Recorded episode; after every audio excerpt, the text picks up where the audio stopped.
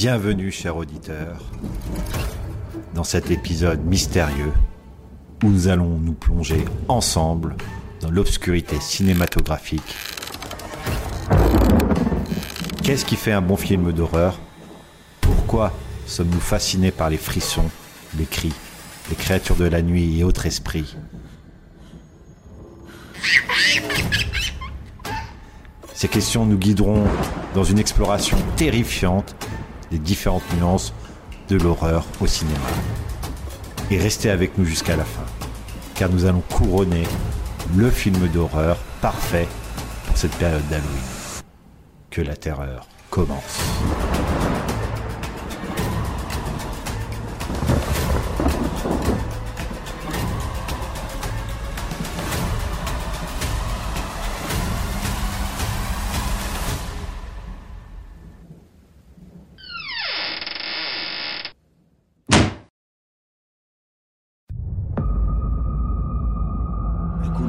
Que le diable ait réussi, c'est de convaincre tout le monde qu'il n'existe pas. Immotez pas vous. C'est une bonne situation, ça, Scribe Oh oui Tu la sens, ma grosse intelligence Tu ferais quoi si t'étais riche Mais genre super riche? Le mec, au fur et à mesure de sa chute, il se répète sans cesse pour se rassurer. Jusqu'ici, tout va bien. Le choix. Le problème, c'est le choix. Deux intellectuels assis vont moins loin qu'une brute qui marche. Ouais, c'est pas faux. Fallait pas croquer la pomme. Non de Zeus le podcast de comptoir. Bonjour à tous et bienvenue pour ce nouvel épisode de Fallait pas croquer la pomme, votre podcast de comptoir. Et aujourd'hui, on fait un, un, épisode spécial Halloween pour marquer euh, le coup et pour pouvoir parler des films d'horreur. Avec moi pour euh, cet épisode, je suis entouré euh, d'une équipe élite, une équipe de slasher, une équipe d'esprits, de fantômes euh, vengeresques. J'ai autour de moi Yann. Salut Yann, comment tu vas? Salut, salut à tous. Et eh ben écoute, ça va très bien. Heureux de vous retrouver. T'as kiffé Halloween, les films et tout? Ouais, alors on en parlera tout à l'heure, mais moi je suis vraiment pas ma cam les films d'horreur, donc mais j'ai en préparant l'émission j'ai trouvé des trucs quand même, donc j'ai vu quelque chose, mais voilà. Ok, ça marche. autour de moi il y a aussi notre ami Julien. Julien, comment il va? Salut tout le monde, bah moi ça va très bien, très content de de refaire un petit podcast, euh, celui d'octobre qu'on fait en novembre, c'est parfait, super. Et puis, euh, bon, on va pouvoir s'amuser ce soir, euh, enfin ce soir, cet après-midi, sur, sur ce nouveau thème. Et enfin, pour compléter la troupe, j'ai Kevin. Salut Kevin. Salut tout le monde, très content d'être là pour un podcast sur les films d'horreur que je ne regarde plus depuis pas mal d'années. Parce que tu as la trouille, ça tout le monde le sait. Euh, avant, la trouille. avant de commencer, euh, ce que je vous propose, c'est euh, de vous parler un petit peu de, du plan. On va vous parler avec vous euh, de ce que c'est un bon film d'horreur. On va voir ensemble ensuite les différents types de films d'horreur, c'est-à-dire les sous-genres de ce genre euh, de film. Et enfin, euh, on va voir également les dix plus grands antagonistes présents au cinéma dans les films d'horreur. Et enfin, on vous donnera quelques astuces pour pouvoir survivre face à une menace, face à un antagonisme de ces films. Et ce que je vous propose, c'est de commencer par la première partie. C'est quoi un bon film d'horreur Très ambitieuse, n'est-ce pas? Vous savez que vous ressemblez avec votre sac à main et vos chaussures bon marché à une fille de ferme une fille de ferme endimanchée, sans le moindre bon goût. Une alimentation correcte a fait de vous une fille solide, mais vous n'êtes pas plus d'une génération de la pauvreté crasse. Je n'ai pas raison, Jean Starling. Et c'est d'origine que vous essayez désespérément de cacher. Vous venez du fond de la Virginie. Que fait votre père Est-ce qu'il descend dans la mine? Est-ce qu'il empeste le charbon? Et les garçons qui n'arrêtaient pas de vous sauter dessus, tous ces tâtonnements pénibles et moites à l'arrière des voitures, pendant que vous n'arriviez que de partir sortir de là et d'entrer enfin au FBI. Vous êtes perspicace, docteur. De vos efforts pour appliquer à vous-même cette extraordinaire faculté d'analyse. Pourquoi ne le faites-vous pas examinez votre conscience et écrivez ce que vous voyez. Mais peut-être avez-vous peur. J'ai été interrogé par un employé du recensement. J'ai dégusté son foie avec des fèves au beurre et un excellent Chianti. Voilà un petit extrait d'un film culte. Et j'ai envie de faire commencer par un petit quiz. Est-ce que vous savez de quoi est tiré, enfin cet extrait, de quel film est, est tiré cet extrait? Ouais, moi je pense savoir. Julien, ouais. oui. Oui. Kevin, oui. Bon, eh bien. Un beau papillon. Dites-moi. Un gros papillon. tout Un gros papillon, ouais, 1991. c'est ça. Exactement. Voilà, Jodie Foster. Exactement, Jodie Foster. C'est un extrait du film euh, Le silence des agneaux, à pas confondre avec Le silence des anneaux, qui est un mix entre Le silence des agneaux et Le Seigneur des anneaux. Euh, c'est d'après euh, une enquête d'un magazine euh, féminin, ce serait le personnage de film d'horreur le plus terrifiant pour la population. J'ai envie de commencer par vous poser la question. Donc Yann, on est un petit peu au courant, c'est pas trop ta cam. Kevin et Julien, est-ce que vous appréciez les films d'horreur? Alors, à toi, Yann. Il est en Passe réseau. Il a voulu dire un Non, truc. non, non. Ah merde mais, mais du coup, je peux, je peux répondre parce que moi, j'avais pas euh, classé euh, Le Silence des agneaux dans la catégorie film d'horreur, quoi. C'était plus un truc euh, angoissant. Donc, euh, et en préparant l'émission, bah ouais, je me suis rendu compte que bah, j'avais vu pas mal de trucs, quoi, en passant par Alien, The Ring, Scream, Cimetière, euh, La Nuit des Morts Vivants, Evil Dead. Finalement, euh, sans être ma cam, j'ai quand même maté pas mal de choses, quoi. Et ça, c'est sans parler de la littérature, j'y reviendrai aussi, et des jeux, j'y reviendrai aussi. C'est quand même des grands classiques que tu as pu voir. Et toi, Julien, c'est ta cam, euh, les films d'horreur? Alors par défaut, euh, je pensais pas du tout. Pour avoir euh, travaillé le sujet en regardant pas mal de films euh, sur les deux semaines glissantes, dont une petite soirée tous ensemble, qui était tout à fait sympathique, euh, je confirme que c'est pas ma cam. Par contre, effectivement, euh, plus jeune, j'en ai regardé plus. Et donc euh, aujourd'hui, ça me fait absolument rien. Mais euh, des souvenirs de, de films qui faisaient un peu peur à l'époque, etc., etc. Et un peu comme, euh, comme Yann, effectivement, euh, quand on a parlé du sujet film d'horreur, je ne pensais pas classer certains films que j'avais vus comme films d'horreur, mais pourquoi pas. Donc on aura l'occasion d'en reparler tout à l'heure. Ok, et toi, Kevin, les films d'horreur, qu'est-ce que ça te dit? Eh ben, euh, du coup, exactement comme vous, c'est, je pensais pas que c'était ma cam. Et en fait, j'ai regardé beaucoup de classiques. Premier vendredi 13, euh, premier Halloween. Et finalement, j'ai vu, entre guillemets, les plus, co- plus connus. Voilà. Et c'est quelque chose que je regardais plus quand j'avais 15-25 ans. Ouais, c'est un peu euh, ce qui se passe pour tout le monde, même si personnellement, moi, je suis un, grand fan de films d'horreur. euh, ça fait partie de mes rituels de Noël, c'est de regarder des films d'horreur avec, avec ma meilleure amie. C'est euh, c'est un petit peu euh, notre délire. Moi, ce que j'ai envie de vous demander, parce que vous avez euh, l'époque où vous aimiez les films d'horreur quand vous étiez jeune, aujourd'hui, vous aimez un petit peu moins. Mais selon vous, c'est quoi un bon film d'horreur? De quoi c'est fait? Alors, bon film d'horreur, déjà, il y a le- bon film pour les producteurs. Dans les films les plus rentables du monde, en fait, bah, tu as les films d'horreur. C'est-à-dire que beaucoup de films cultes coûtent pas cher et rapportent beaucoup d'argent. Les Dents de la Mer, Eraserhead, euh, Scream, euh, euh, Blair Witch, tout ça, c'est des films qui coûtent pas beaucoup et qui rapportent énormément. Après, pour moi, un bon film d'horreur, c'est tout bête, mais c'est un bon film qui fait peur, certes, mais en fait, quand on regarde la liste des meilleurs films qui existent, c'est amusant de regarder qu'il y a quelques films d'horreur qui ressortent. Comme, euh, on va dire, Le Silence des Agneaux, qu'on va peut-être pas considérer comme un film d'horreur, ça, ça peut être euh, Ah. intéressant. Interdit au moins de 16 en France, est-ce que c'est un film d'horreur? On en reparlera tout à l'heure. Mais par exemple, Shining est souvent listé dans les meilleurs films du monde. Donc, euh, c'est vrai qu'un bon film d'horreur, c'est d'abord un bon film qui va créer une émotion. euh, ça peut être de la peur ou du malaise. Et c'est difficile, en fait, à catégoriser. Oui, parce qu'il y a film d'horreur et film d'épouvante. Euh, voilà, la, terminologie, la, sémantique est un peu floue. Je suis, assez d'accord avec toi. Euh, Julien, c'est quoi un bon film d'horreur? Alors pour moi, déjà, c'est un film qui ne m'endort pas, parce que essayé de, de regarder pas mal de classiques que je n'avais pas vus. Shining, j'ai duré 20 minutes, je me suis endormi. Conjuring, euh, j'ai rangé des trucs en même temps que je regardais le, film. Euh, pour moi, c'est vraiment un film qui me donne envie d'aller jusqu'au bout, qui est pas trop de clichés, euh, qui est pas de la bande son toute pourrie pour faire croire que quelque chose va se passer, et vraiment un truc qui te donne presque envie d'aller voir un, une- un volet numéro 2. Donc c'est un bon film, tu reprends un peu ce que dit Kevin. Oui, c'est-à-dire qu'il faut que le scénario, il, il doit pas forcément être novateur parce que c'est un peu compliqué vu tout ce qui est déjà sorti, mais c'est un film vraiment qui te donne euh, du début à la fin envie de continuer sans te forcer. C'est très compliqué des fois de, de regarder quelques trucs qu'on a pu regarder ensemble, par exemple. Ouais, ouais, ouais, je, je comprends ce que tu veux dire. Et toi, Yann, c'est quoi un bon film d'horreur?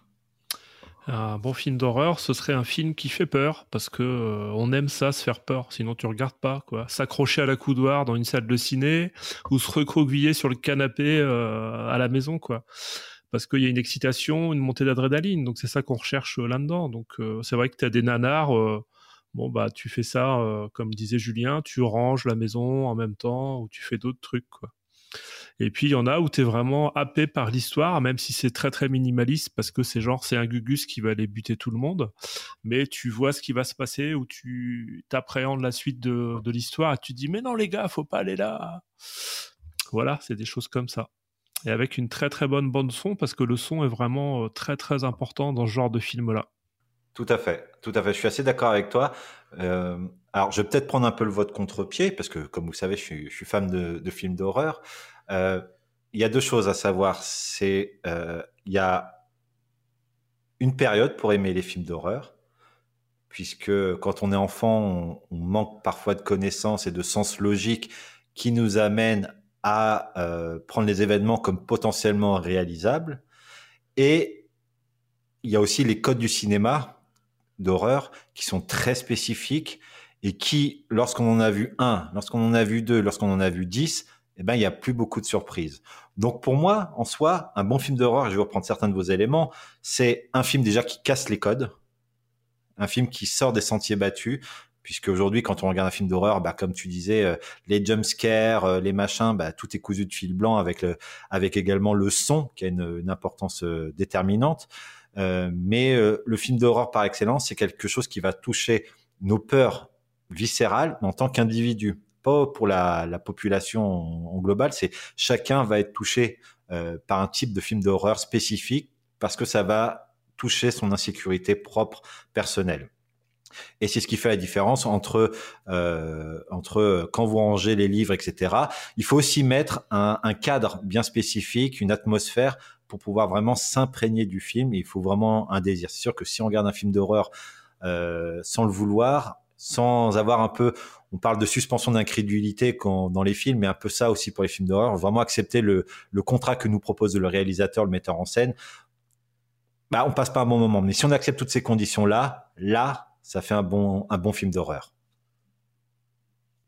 On n'est pas obligé de d'aimer les films d'horreur aujourd'hui. On les a tous quand même plus ou moins aimés quand on était gamin. Euh, pourquoi? Les spectateurs aiment regarder des films d'horreur Qu'est-ce qui fait que c'est toujours un genre qui euh, a son succès, comme l'a dit Kevin?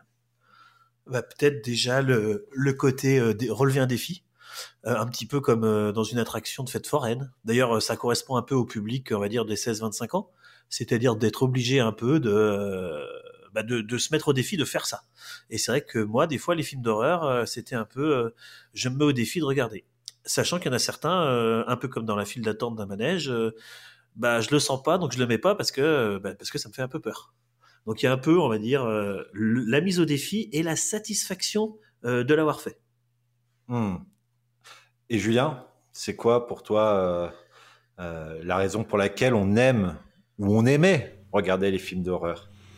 Alors je pense que quand tu as un certain âge, là je prends l'exemple de, de ma fille qui a la vingtaine avec ses copains-copines, ils sont dans l'âge justement où euh, un film d'horreur représente un petit défi, un, petit truc comme ça. Et euh, typiquement là où moi aujourd'hui euh, j'ai lancé Phallogramme plat quand je regarde un film comme ça, étant ado entre 15 et comme tu disais Kevin 15-25 ans, là effectivement ça, titillait un petit peu plus, c'était plus intéressant, t'avais le petit côté... le petit côté adrénaline qui pouvait transpirer de ce genre de film. Donc je pense que vraiment c'est associé à une époque de jeune adulte éventuellement euh, où ça correspond très bien en tant que petite expérience euh, gratouillante. Et toi, Yann, je sais que tu as des enfants, je sais que tu as été jeune, euh, même si ça remonte à très loin, on le sait tous. Mais euh, qu'est-ce qui fait que les gens aiment les films d'horreur Espèce de petit salopard. Oh, c'est méchant ça. non, mais t'as bien raison. Euh, qu'est-ce qui a fait que tu as pu aimer auparavant ou tu as regardé ces films-là quand tu étais jeune Et qu'est-ce qui fait qu'aujourd'hui, les gens quand même continuent à regarder les films d'horreur au vu de leur succès? Alors, euh, donc j'en rejoins assez ce que disait Kevin euh, et ce qu'a approuvé aussi Julien par euh, par défi effectivement. Quand t'es avec une bonne de potes, eh ben euh, tu relèves le défi d'aller voir ce film-là. Et c'est d'ailleurs un truc après en sortant du cinéma, bah tu peux partager tes émotions et te dire euh, bah pourquoi t'as eu peur, qu'est-ce qui t'a foutu les boules, ou alors si tu dis non c'est nul, euh, j'aimais pas du tout. Donc comme tu l'as rappelé, Mehdi, je suis une vieille personne. Et donc, le dimanche, dans la journée, il y avait une série, enfin pas une série, mais un truc qui passait à la télé le midi ou le début d'après-midi. Et à chaque fin d'émission, donc moi j'avais 8-9 ans, ils présentaient euh, des films d'épouvante ou des films d'horreur. Et ça m'a vachement marqué. Parce que c'est des trucs que euh, bah moi je refais pas maintenant quoi. Mes gamins ils regardent pas ça parce que tu ça faisait vraiment flipper. Il y avait notamment le film Bad, Bad Taste de de Jackson, celui qui a fait Le Seigneur des Anneaux ensuite. Mais c'était vraiment dégueulasse quoi comme truc et ça foutait bien les pétoches. Après, c'est un... t'as envie d'avoir peur quand même. Euh, Moi, je sais que à la même époque, j'étais abonné à un magazine qui s'appelait L'écran fantastique. Euh, et là, je remercie mon frère et ma sœur qui ont une dizaine, d'années de plus que moi et qui ont euh, convaincu ma mère que oui, le petit Yann pouvait acheter ce magazine-là. Et donc là, tu avais les images, tu avais des résumés de films, et donc je recherchais en fait cette sensation de peur ou d'angoisse. Euh, je vois avec euh, mon fils qui va bientôt avoir 20 ans. Euh, ouais, ils vont voir les films d'horreur qui sortent. Euh, je crois qu'il y a même des des escape games d'horreur qui sont sortis euh, notamment sur Rennes et donc ils vont là-dedans et ils aiment se faire peur. Ouais, pour l'escape game, je rebondis. Euh, typiquement, ma fille m'en a parlé euh, cette semaine. Ils vont se faire une soirée escape game euh, version terreur horreur euh, à Rennes dans, dans une semaine. Ah, nice. Ça, si vous voulez le faire, moi je suis bien chaud en tout cas. hein. non, ouais, écoute, Non, euh, euh, quand, quand- Quentin il a fait, pense- moi je ferai pas. Euh, moi, j'aime beaucoup les films d'horreur. Et pourquoi on aime regarder les films d'horreur? Bah, Déjà, c'est un rebondi un peu sur ce que disait un bon film d'horreur. C'est que le but du jeu, déjà, c'est de se faire peur. Et vous l'avez tout à fait euh, évoqué. Dans, le, dans la peur, il y a aussi la sensation d'être vivant. Si on n'a pas peur, on n'est pas vivant. Alors chacun se fait peur à sa manière. C'est pas uniquement à travers des films d'horreur. Il y a toujours euh, le fait d'avoir ce petit sen- cette sensation de, de danger permet de, de se recon- reconcentrer finalement sur euh, sur euh, sur notre humanité, sur euh, le côté inéluctable de la vie. Et euh, c'est un petit côté instant présent. Mais au-delà de ça, euh, dans les films d'horreur, ce qui nous amène à les aimer, je pense que c'est un rite de passage. C'est-à-dire qu'il y a la période, comme on disait tout à l'heure, l'adolescence. Quand on est en mesure de pouvoir regarder des films d'horreur sans en avoir peur, c'est qu'on a passé, on a franchi un cap. Je sais que euh, à mon adolescence, il y avait énormément de films qui m'ont qui m'ont terro- terrorisé. Hein. Euh, quand je parle de films qui m'ont terrorisé, c'est par exemple le projet Blair Witch que j'ai re-regardé récemment, qui m'a pas du tout mis euh, mal à l'aise, mais à l'époque, j'étais vraiment terrifié. J'avais regardé ça dans un cadre idyllique, c'est-à-dire euh, fenêtre fermée, orage, tout seul, euh, euh, en pleine nuit. bah, dis donc, j'ai, bah, j'étais pas bien. J'étais vraiment pas bien. C'est aussi un, un rite de passage et, et on va dire quelque chose qui permet aux jeunes personnes de se rencontrer. euh, les couples, par exemple, combien de couples sont formés dans les films d'horreur? C'est un peu le cliché de- du mec qui amène au film d'horreur, qui vient avec ses gros bras euh, patriarcal euh, réconforter la demoiselle qui s'accroche à lui pendant le film. C'est aussi, en, en tant qu'homme, beaucoup d'hommes qui disent mais non, j'ai pas peur. parce qu'il y a un, un devoir de représentabilité de la force masculine, ce qui est totalement con dans l'absolu, mais qui était beaucoup plus présent dans, dans nos années, dans les années 80-90 pour certains et 60-70 pour d'autres. Mais je ne dirais pas qui. Mais voilà, il y a vraiment côté euh, rite de passage. Et ce qui fait particulièrement peur, je pense, c'est euh, ce qui est invisible. Je regarde dans tous les films d'horreur qui m'ont fait véritablement peur, on ne voit pas la menace. Ou si elle apparaît à la fin du film, eh bien, au moment où elle apparaît, ça casse tout le truc. C'est le fait de rendre quelque chose euh, de mystérieux, d'invisible, qui va renforcer euh, la peur et qui va nous permettre après, en tant qu'individu, en tant qu'adulte, de surmonter ça et euh, bah, de passer vraiment cet âge-là, vraiment ce, principe de rite de passage. Vous avez eu cette sensation, vous, dans, votre vie, à un moment donné, il y a vraiment eu un avant et un après? Quelle est votre dernière grosse frayeur avec un film? C'était quoi? Du coup, euh, moi, euh, je voulais juste dire euh, que euh, on- je vais être hors sujet. Le Ah, film- merci de répondre à ma question. Voilà, euh, parce qu'en fait, on fait que de parler de peur. Et en fait, le film d'horreur, c'est pas forcément que de la peur. Ça peut être aussi du malaise, sans parler de peur. Si bien que moi, en fait, les trucs euh, qui m'ont le plus écœuré, c'est pas des films qui me faisaient peur, mais c'est des films qui me créaient un gros malaise. Euh, je vais dire un exemple. J'ai quatre films que j'ai retrouvés euh, que j'ai, qui sont pas, qui font pas peur, hein. mais c'est le Eraserhead de David Lynch. Je l'ai regardé. Je l'avais acheté en DVD. Et ben, ça fait partie des rares DVD que j'ai revendus parce que j'étais pas bien à l'idée de l'avoir à la maison. Et il y a rien de d'effrayant, mais il y a que Mm. du malaisant. Dans les films plus récents, j'ai ressenti la même chose pour euh, Demon Lover. Pour, euh, Demon Lover, euh, c'est celui-là avec les top modèles pour ceux qui l'ont vu là? Euh, Demon Lover, je sais pas, je Non. connais pas. Bon, c'est un film avec des, de 2016 qui avait des critiques euh, plutôt pas mal en presse euh, et un peu moins bonnes en spectateur. Et en fait, bah, tu suis euh, des, des top modèles. Et euh, la fin euh, m'a particulièrement euh, gêné. C'est-à-dire que j'ai pas eu peur, c'est particulièrement malaisant. Et pareil, même chose, j'ai pas pu le garder à cause du malaise. Et du coup, euh, j'allais dire le film d'horreur, c'est pas que de la peur. C'est juste. c'est Mais par contre, ça va dans ce que tu disais. euh, moi, quand je vais au cinéma, j'aime bien ressent- ressentir des choses, des émotions, des choses comme ceci. Et en fait, euh, c'est vrai qu'un film qui me fait réagir, j'aime bien. Donc, du coup, ça peut être par la peur, ça peut être par le malaise ou d'autres choses. Et c'est vrai que j'ai besoin de ressentir ça. T'en as oublié un, Kevin? Ah, vas-y. Human Centipede, tu m'en as pas parlé? Alors, Human Centipede, il est dégueulasse, mais je l'ai pas vu et j'ai pas envie de le voir. Là, c'est un défi que je suis pas capable de relever.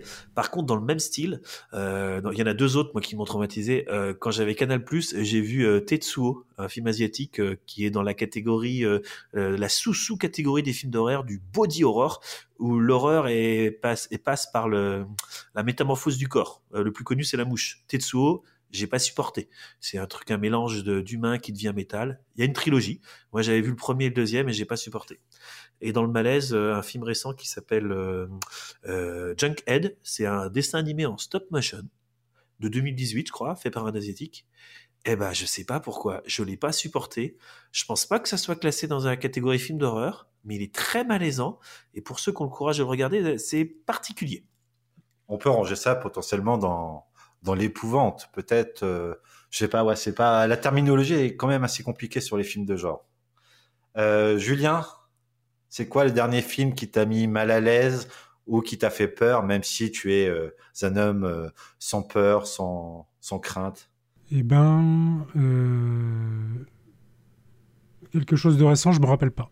Je me rappelle pas du tout. Je me rappelle de moins films- récent, le dernier, le dernier. hein. Non, non, mais le... quand on a parlé du sujet, le premier qui m'est venu à l'esprit, c'est Blair Witch quand il est sorti. C'est celui qui me remonte tout de suite en tête. Mais euh, des films qui, qui m'ont fait peur ou malaisant, là, comme ça, en tant qu'adulte, euh, sur la dernière décennie, je me rappelle pas de films qui m'ont qui m'ont vraiment dérangé. Par contre, je rejoins les propos de Kevin. Euh, Il y a des, des, des genres de films que j'aime pas. Que j'aime pas parce que potentiellement c'est crédible, c'est jouable. Il y a des gens qui pourraient réagir comme ça. Les films à l'eau de rose, tu veux dire? Oui, par exemple, tout à fait. euh, Type Barbie, euh, voilà, le nouveau film d'horreur. Non, je l'ai pas vu. Euh, mais tout ce qui est La colline à deux yeux, tout ce qui est Hostel et les choses comme ça, où c'est l'homme qui fait vraiment du mal à l'homme, avec toute la crédibilité possible. Je c'est un sous-genre que je n'aime pas regarder parce que ça me dérange et parce que c'est crédible. Ok, donc en fait, euh, pour toi, euh, et c'est ce qui fait, euh, qui rebondit finalement sur ce qu'est un bon film d'horreur, c'est la crédibilité de ce que tu vois finalement. Pour moi, ouais, ça, ça me fait beaucoup plus d'émotion, on va dire ça comme ça, euh, que le fait de tressauter parce que t'as as, quelqu'un qui claque une porte ou t'as une bestiole qui saute. Quoi. Je vois, je vois. Et toi, Yann, dernier film qui t'a foutu les jetons ou qui t'a écœuré Alors, Ouais, bah ça va pas forcément être des films. Je vais finir par une petite anecdote d'ailleurs. Moi, ça va plus être des séries. Euh, qui m'ont, euh, alors c'est pareil, hein, qui m'ont rendu mal à l'aise ou euh, auquel eh ben, j'ai fait une petite pause en regardant la série. J'ai pas trop enchaîné. Donc il y a Archive 81 qui était sur Netflix, qui est très très bien. Ça fait, ça m'a bien foutu les jetons. Stranger Things, dans son genre aussi, les premières, la première saison, elle est très très bien parce qu'on ne voit pas ce qui se passe. On devine simplement et moi ça m'a bien foutu les boules. Euh, et pour la petite anecdote, euh, il y a deux jours, donc j'étais tout seul à la maison euh, et j'ai commencé à jouer à Alan Wake 2, un, jeu vidéo qui est sorti tout récemment. Et donc, donc déjà, à commencer, j'avais commencé le jeu le 27, j'ai sursauté plusieurs fois. Et là, tout seul à la maison, je me dis, allez, en plein après-midi, je continue ma partie. Donc j'ai continué ma partie. Et vers 18h, quand la, la, nuit a commencé à tomber, tout ça, je me dis, oh putain, non, j'arrête. Et donc, j'ai pas pu continuer à jouer, tu vois. C'est parce que je me dis, je vais passer une mauvaise nuit avec ça. Donc, j'ai fait, j'ai enregistré ma partie, j'ai fermé les volets et j'ai joué à Cyberpunk. Donc, tu vois que même euh, à 40 ans, eh ben, on peut continuer à se faire peur avec des choses comme ça. Ok. Euh, et vous pouvez retrouver euh, bien sûr Yann sur, sur Twitch avec yannstreamerbretagne.fr. vous pourrez vous assister à ses parties et ses coups de flip. Non, je déconne, c'est pas vrai. Julien, tu voulais ajouter un truc Oui, je me rappelle de deux films qui m'avaient aussi beaucoup dérangé. Euh, c'est quand. C'est un vieux film. Hein. C'était Cannibal et Holocaust. Ah ouais. Avec toute la polémique, après j'ai regardé ce qu'il en était, la polémique du fait que potentiellement ça avait été tourné pour de vrai, que c'était pas des effets spéciaux avec tous les, carnages un peu euh, sur les corps qui étaient appliqués sur la tribu. Euh, donc ça c'était, c'était un film aussi sympathique, c'est un peu comme C'est arrivé près de chez vous, toujours un peu le même principe ou potentiellement quelqu'un qui pète un cap qui peut réellement faire ça, euh, entre guillemets, à ses voisins. Ok. Euh, pour ma part, les derniers films qui m'ont vraiment foutu les jetons, euh, c'est de souvenir. Le dernier, c'est un film qui s'appelle La Porte des Secrets. c'est un film qui se passe en Louisiane, à Nouvelle-Orléans, par là. Et une aide-soignante va au chevet d'un couple dont le mari est malade et et catatonique limite. Elle est pas du tout croyante par rapport au vaudou, etc. Et petit à petit, elle commence à y croire pour après, euh, eh ben, subir quelque chose. Mais je vais pas vous spoiler.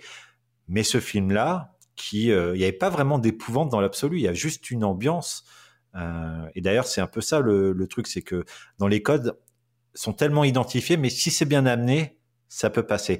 C'est un petit peu comme euh, comme la magie finalement. Il faut la présentation, il faut euh, euh, que tu puisses voir, toucher, te rendre compte que c'est véritablement réel. Et après, il va y avoir le tour du magie, il va avoir la résolution et après le prestige dans le genre waouh les choses reviennent. Et si t'as pas ça qui est bien amené, ça te fout pas du tout les jetons. Et en l'occurrence dans ce film-là, oh là là, je me rappelle la bande son sur des vieux vinyles avec Papa Justify et tout. J'ai eu les jetons comme jamais. Mais ce qui est de marrant, c'est que euh, dans tout ce que vous dites hein, et dans les films que vous avez évoqués, très souvent, c'est soit une menace réelle, possible, humaine, soit on est sur de l'invisible. Tout ce qui devient visible, je le disais tout à l'heure, hein, tout ce qui devient visible, on a complètement euh, mis ça de côté, c'est euh, c'est assez dingue. ce que je vous propose, parce qu'on a commencé un petit peu de parler de différents styles de films, je vous propose de passer à la partie suivante pour évoquer ensemble eh bien, quels sont les différents films d'horreur. le cinéma de genre rempli de sous-genres.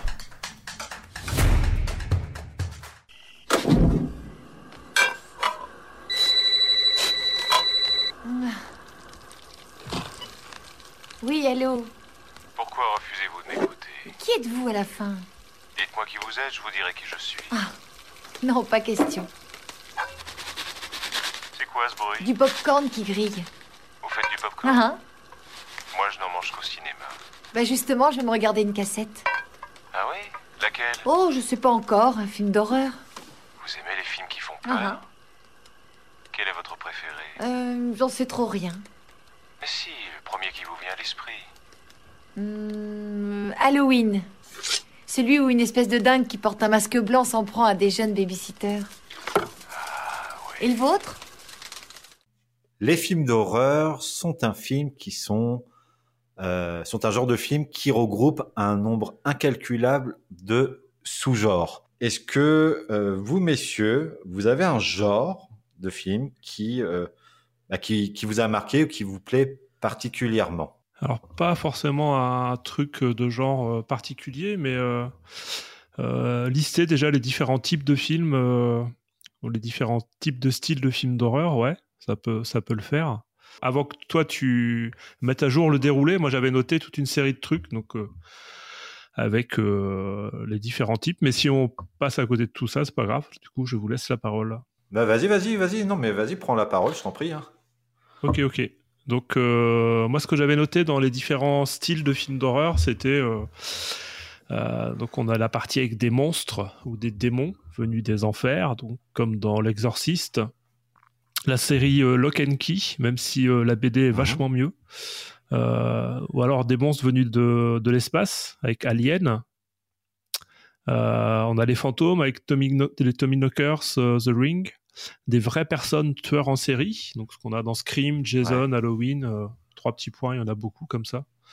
Les métamorphes avec euh, par exemple euh, La Nuit du loup-garou, je crois, ou des loups-garous. Et après, on a toute une série de types objets, enfin ce que Mhm. j'ai catégorisé en étant objets, comme euh, la voiture dans Christine, euh, l'hôtel dans Shining, euh, la poupée Ah oui. de Chucky, ou le pneu tueur dans Rubber, ce qui n'est pas un film d'horreur, mais ça reste un pneu tueur. Voilà, et puis le, le dernier truc, c'était des créations scientifiques, donc avec Frankenstein, Dr Jekyll et Mr Hyde. Et j'avais terminé la liste avec euh, bah, nos amis les vampires, avec notamment Nosferatu, Dracula.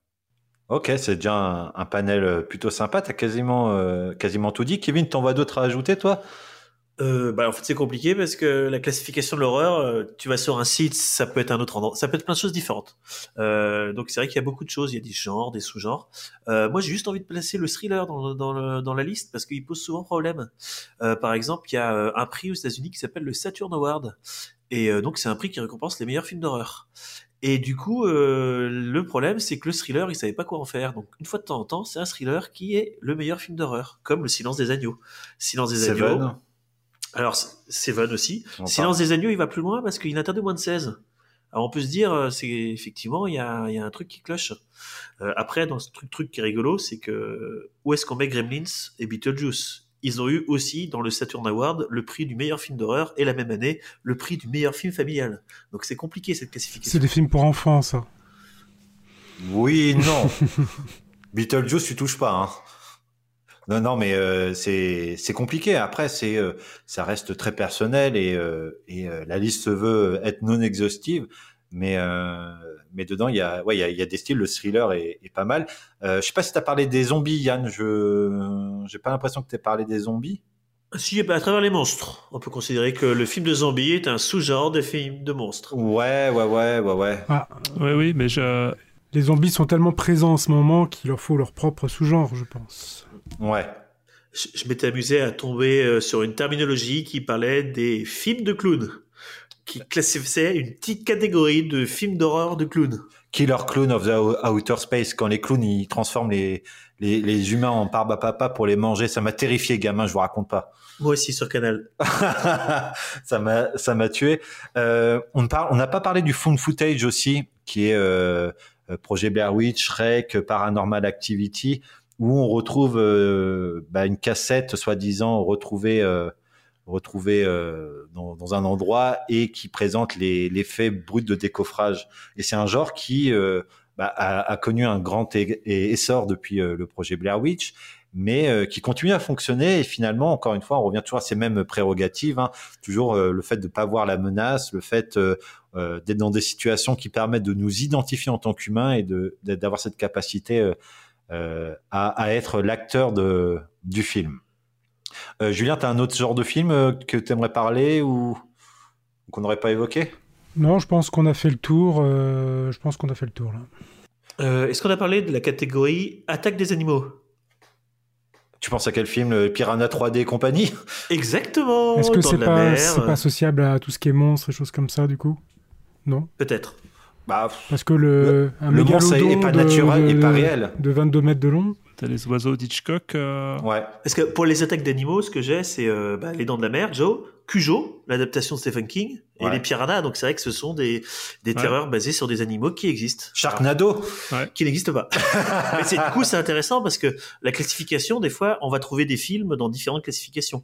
Euh, Alien, on va pouvoir le, le trouver euh, dans la catégorie euh, film de science-fiction horreur. Ouais, mais, on peut mais on peut le trouver sur la catégorie euh, euh, Final Girl, parce que c'est une catégorie Ouais. de où la survivante c'est la dernière fille. Et c'est vrai qu'il y a des films comme ça qui vont dans différentes catégories. Euh, certains films sont euh, pourraient être à la fois dans le slasher, donc euh, les films à la scream où euh, le, le, le Vendredi tueur 13 euh, va ça, pourchasser un groupe d'ados, mais il peut aussi tomber dans le gore. Mhm. Typiquement, le vendredi 13, parfois c'est un slasher, parfois c'est un film gore. Oui, après il y a, il y a une, une interconnexion, une, on peut croiser les, les genres pour retrouver. Après, euh, l'idée c'est pas forcément de classer euh, des films, c'est juste donner euh, des aperçus de ce qui peut être euh, peut être vu. Il y a le body horror, il y a l'horreur cosmique aussi qu'on n'en a pas parlé. euh, Enfin, si peut-être Tienne t'en a parlé et tu vas certainement l'évoquer dans lorsqu'on va parler. euh, euh, de littérature, on peut penser euh, à, à, à Cthulhu, le mythe de Cthulhu qui euh, qui est un, truc de genre. Ouais, ça fait un peu contes et légendes de la Cthulhu. euh, je classerais ça un petit peu là-dedans, en fait. Que ça reste une littérature euh, effectivement fantastico-horrifique. C'est du classique pour, pour certains d'entre nous. Mais euh, je crois qu'on pourrait mettre 50 000 tags sur euh, 50 000 films, en fait. Euh, Chaque mot, on pourrait à chaque fois rajouter le mot horreur derrière, quasiment, euh, si on voulait le caser. Après, il y a aussi, euh, on parlait de classification tout à l'heure, et Kevin en parlait, là tu viens d'en parler indirectement, Julien, mais euh, les films d'horreur interdits aux moins de 16 ans euh, euh, à l'époque, tu parlais de quel film, Kevin, là? Ah, le silence des agneaux. Le silence des agneaux, à l'époque, c'était terrifiant pour la population quand même, en termes de, de stress, d'ambiance, euh, etc. Mais je pense qu'aujourd'hui, quelque chose, avec tous les films, toutes les séries qu'on a sur les tueurs en série, euh, Dahmer, compagnie, bah aujourd'hui, ce serait pas interdit aux moins de 16 ans. Je pense qu'on a la censure de notre époque, finalement. Tu regardes euh, Nosferatu quand c'est sorti, tout le monde a, euh, tout le monde avait les chocottes, et aujourd'hui, on regarde ça. euh, c'est limite enfantin, quoi, comme euh, comme ambiance. Ah, t'hésites? Euh, J'hésite parce que ma pensée est pas très très affinée. Euh, c'est vrai qu'il y a une évolution. Déjà, euh, je pense qu'un film d'horreur des années 40 ne serait plus considéré aujourd'hui comme un film d'horreur. C'est ça. Un truc tout bête. Euh, les, les- un euh, là, on n'a pas, enfin, un classique de d'autres fois, c'était les films de Frankenstein, de Dracula, et c'est pas des classiques d'aujourd'hui. Euh, pour le Silence des agneaux, j'ai envie de dire Joker. Je pense qu'il mériterait encore son interdiction de moins de 16 aujourd'hui. Si on le revoit, parce que ça, c'est un de mes films préférés. Et c'est vrai que j'ai pas voulu le mettre dans la classification film d'horreur, mais il fait partie des films euh, catégorie limite. Euh, sinon, par rapport au fait qu'on s'habitue et que les interdictions sont pas les mêmes, je suis pas persuadé. Je sais pas. Je sais pas. Moi, je pense qu'il y a des films qui seraient déclassés aujourd'hui de par le fait qu'à l'époque, les effets spéciaux ou effets normaux sont aujourd'hui considérés comme catastrophiques. C'est-à-dire qu'on voit, entre guillemets, toutes les ficelles. Et du coup, les gamins qui regarderaient sauraient tout de suite, ne pourraient pas s'immerger du tout dans le film tel qu'on pouvait l'avoir à l'époque. Et du coup, ce qui est rigolo, c'est qu'il y a des films maintenant, euh, donc tu avais peut-être raison, Mehdi, qui sont aujourd'hui des films euh, bah, tout public, et ils l'auraient pas été autrefois. Je pense à Je suis une légende, très bon bouquin. Euh, le film est honorable. Et ben, il serait sorti dans les années 70, on l'aurait mis dans les films d'horreur. Ouais. Et même chose, euh, un, un film que j'aime bien de 2006, je crois, c'est The Host, qui est tout public en France, euh, qui est un film de monstre, qui est très très bien fait. Et ben pareil, je pense qu'il serait considéré dans les années 60 comme un film de monstre. Alors qu'aujourd'hui, je le passerai pas à mes enfants, mais il est tout public. Ouais, il y a une histoire de, culturel, de générationnel, et, euh, et on a les films d'horreur de notre époque aujourd'hui. euh, Enfin, chaque génération va avoir ces films qui ont qui leur ont fait peur, et quand on grandit, eh ben on n'a plus cette euh, on n'a plus cette référence dans le film d'horreur.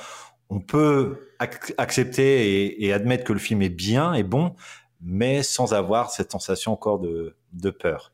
Est-ce que euh, je crois que aussi ce qui fait euh, qu'un film d'horreur euh, est bon et, qui renforce aussi le, les différents sous-genres et qui fait un peu la notoriété, l'histoire, la renommée d'un film, c'est aussi les anecdotes, c'est aussi les petits points d'ombre autour du film. Et je crois que Kevin a quelques anecdotes à nous raconter. Alors, du coup, déjà, euh, je vais enfoncer une porte ouverte. Euh, souvent, euh, dans les films d'horreur, euh, ils s'inspirent de choses réelles. Donc, je vais pas rester longtemps dessus, mais typiquement, euh, il y a un tueur en série, c'est Ed Gein, c'est ça, qui a inspiré beaucoup de tueurs de films.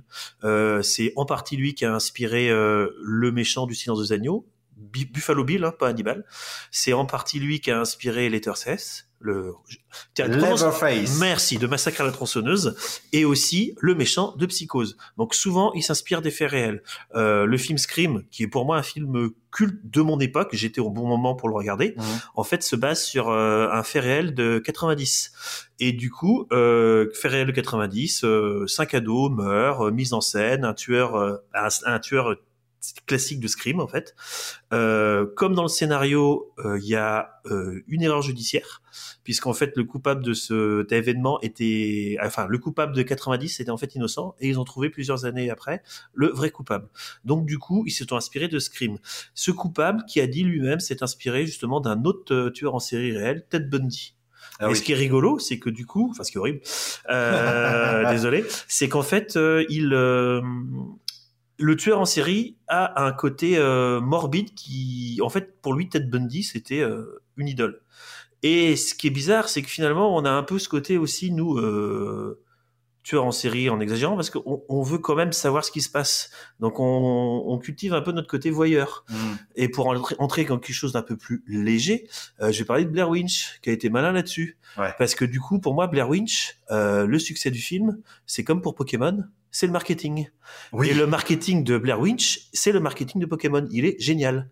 C'est-à-dire qu'au moment de la sortie du film, euh, bah, les deux les deux réalisateurs, ils ont juste dit que c'était un, un documentaire. Ils ont fait passer ça euh, aux États-Unis pour trois personnes. Ils ont réellement retrouvé les cassettes. Ils ont créé un faux site internet avec des, des des faux rapports. Euh, ils ont fait passer ça pour euh, un réel euh, un réel. Bah, en gros, ils ont remonté, ils ont retrouvé les cassettes. Et euh, les trois personnes ont vraiment disparu. Euh, les parents des trois personnes ont reçu euh, des faire-part de condoléances. Et là, les réalisateurs ont dit vous répondez pas, vous répondez pas, vous faites. euh, Donc les gens au début pensaient vraiment que c'était euh, un documentaire. Et du coup, bah ça a alimenté le film. hein. 60 000 euros de 60 000 dollars de budget, mais alors par contre, ils ont vraiment euh, rapporté. On considère que c'est le premier film en fait à avoir réussi sa campagne marketing internet, qui en a lancé beaucoup d'autres. Et en fait, ce qui est ce qui est génial, c'est qu'en fait, euh, bah, les gens sont allés vers le- voir le film pour le côté voyeurisme, c'est-à-dire qu'ils pensaient réellement qu'ils allaient voir euh, un documentaire. Très vite, ils ont ils ont quand même euh, dévoilé la supercherie puisque le buzz avait été fait, euh, puisqu'en fait à la fin du générique, on il apparaît que c'était une œuvre de fiction et que les personnages étaient étaient des acteurs. Mais ils avaient bien renforcé le truc, un petit peu comme dans La haine, les trois acteurs portent leur vrai nom. Et ils avaient fait des affiches euh, Missing. euh, ah, vas-y, dis l'accent. Moi, je refuse les anglais. Comment on dit? Missing. My- missing. Merci. portée disparue. Voilà. Donc ils avaient réussi leur coup. Et là, j'ai envie de rebondir du coup sur euh, un film que Julien a mentionné. C'est euh, Cannibal Holocaust, qui est pour moi le film que j'ai pas pu voir parce que euh, il y a quelque chose autour qui me fait flipper à mort. Et euh, du coup, euh, ils ont fait alors Cannibal Holocaust. Je crois qu'il est sorti en 1980, film italien. Et en fait, film italien qui est sorti que dix jours en Italie. Parce que en fait, il a été retiré, euh, il a été retiré des cinémas, tout simplement parce qu'il y avait des, gens du public qui qui étaient pas à l'aise, qui portaient plainte. Donc, euh, en fait, euh, ils ont dû du coup être traduits en justice pour meurtre et d'autres faits. Alors, en fait, ce qui s'est passé, c'est qu'il avait un peu réussi son coup. Il avait fait signer une clause de confidentialité à ses acteurs qui devaient disparaître de la circulation pendant un an. Donc, euh, ces acteurs, du coup, euh, il avait pris des illustres inconnus, en théorie, parce qu'il s'est un peu raté sur le casting. En fait, euh, il savait pas, mais il a pris un acteur qui avait fait du porno dans les années 70. Donc, ça, c'est un petit détail euh, autre. Mais bon, du coup, il a été traduit en justice. Il a été obligé de se justifier et de faire venir les acteurs pour qu'on lui, euh, pour, bah, pour- pour qu'on l'innocente. Alors après, le truc, c'est qu'il y avait vraiment des trucs vraiment dégueulasses dans le film, donc ils ont écopé de 4 mois de prison avec sursis, parce que par contre, ce qu'il y a de vrai dedans, c'est des scènes de torture animale. Et du coup, je crois qu'il y a sept animaux qui sont vraiment tués, et c'est assez dégueulasse. Donc on voit une tortue décapitée, on voit un, un, un singe écureuil, pareil, se faire décapiter. Singe écureuil. Eh oui, alors c'est plus le nom de l'espèce, mais c'est ça quand même. C'est le nom de l'espèce. Un truc tout mignon parce que j'ai vu la scène pas jusqu'au bout. Je me suis dit, ah, c'est pas possible. Et euh, pareil un cochon qu'ils ont euh, abattu à bout portant avec un fusil. Et donc en fait, euh, ils ont eu des problèmes parce qu'à l'époque c'était euh, pas autorisé. Et aujourd'hui toujours d'ailleurs, c'est pas autorisé. Euh, non, mais je dis à l'époque parce que ça l'a été. Hein. C'est pas pour Ouais, rien ouais. que sur les films on voit euh, aucun animal euh, n'a été torturé. Hein. C'est tout simplement que ça a réellement existé. Ça choquait pas dans les années 1910 ou autre qu'un lion soit charcuté ou autre. Ça a vraiment existé. Seulement à l'époque là, c'était pas trop accepté. Et euh, moi, rien que pour ça, je peux pas voir ce film, sachant que je sais qu'ils ils ont sorti une version en fait euh, sans les scènes de massacre d'animaux. Donc c'est un film qui a longtemps été interdit, euh, qui est ressorti. C'est grâce au fils de Sylvester Stallone qu'il est ressorti ce film. Mais bon, du coup, euh, il y a une grosse, moi déjà, enfin il y a une grosse euh, ambiance sur ce film à cause de ce malaise. Le réalisateur, il regrette pas du tout d'avoir fait ça. Il regrette juste d'avoir été condamné. Il trouvait que les gens étaient un peu trop bien pensants parce qu'il disait que de toute façon on les a mangés les animaux, donc c'était pas grave. Je ferme la polémique, mais c'est un film du coup, je peux pas le regarder moi, Cannibal Holocaust, Cannibal Holocaust. Je peux même pas dire si c'est un bon film. Ok, ça, c'est ces petites anecdotes, ces, ces petits effets en parallèle du film ont renforcé, n'empêche, la, la notoriété, euh, euh, la légende de, de ces deux films dont tu viens de nous parler. Est-ce que euh, vous avez, vous autres, Julien et Yann, des, des petites anecdotes ou, qui pourraient nourrir ça ou, ou pas du tout? Sinon, moi, j'aimerais bien parler des dents, des dents de la mer deux secondes. ben, Parle les dents de ta mère, vas-y. Ouais, les dents de ta- Alors, le dent- dent- le dent de la- les dents de la mer, déjà, j'aimerais bien savoir si pour vous c'est un film d'hor- un film d'horreur. Oui. Euh, oui, clairement, à l'époque, euh, ça l'était. Et et toi, Yann?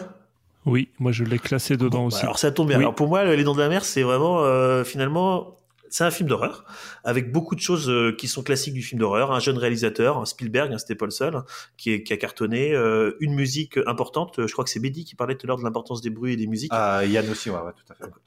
Et euh, bon, il y a eu plein de trucs, euh, dépassement de budget, mais alors euh, premier box, euh, premier succès d'été en fait. C'est euh, pendant deux ans, ça a été le film qui a rapporté le, qui a fait le plus d'entrées en salle. Et c'est lui qui a lancé la mode des blockbusters euh, américains. Mais alors le truc que moi je voulais parler, c'est en fait la, les conséquences de ce film. Donc et du livre, parce qu'en fait, à la base, c'est un succès littéraire aussi d'un auteur. En fait, il y a des scientifiques qui ont regardé entre euh, 1970 et 2018.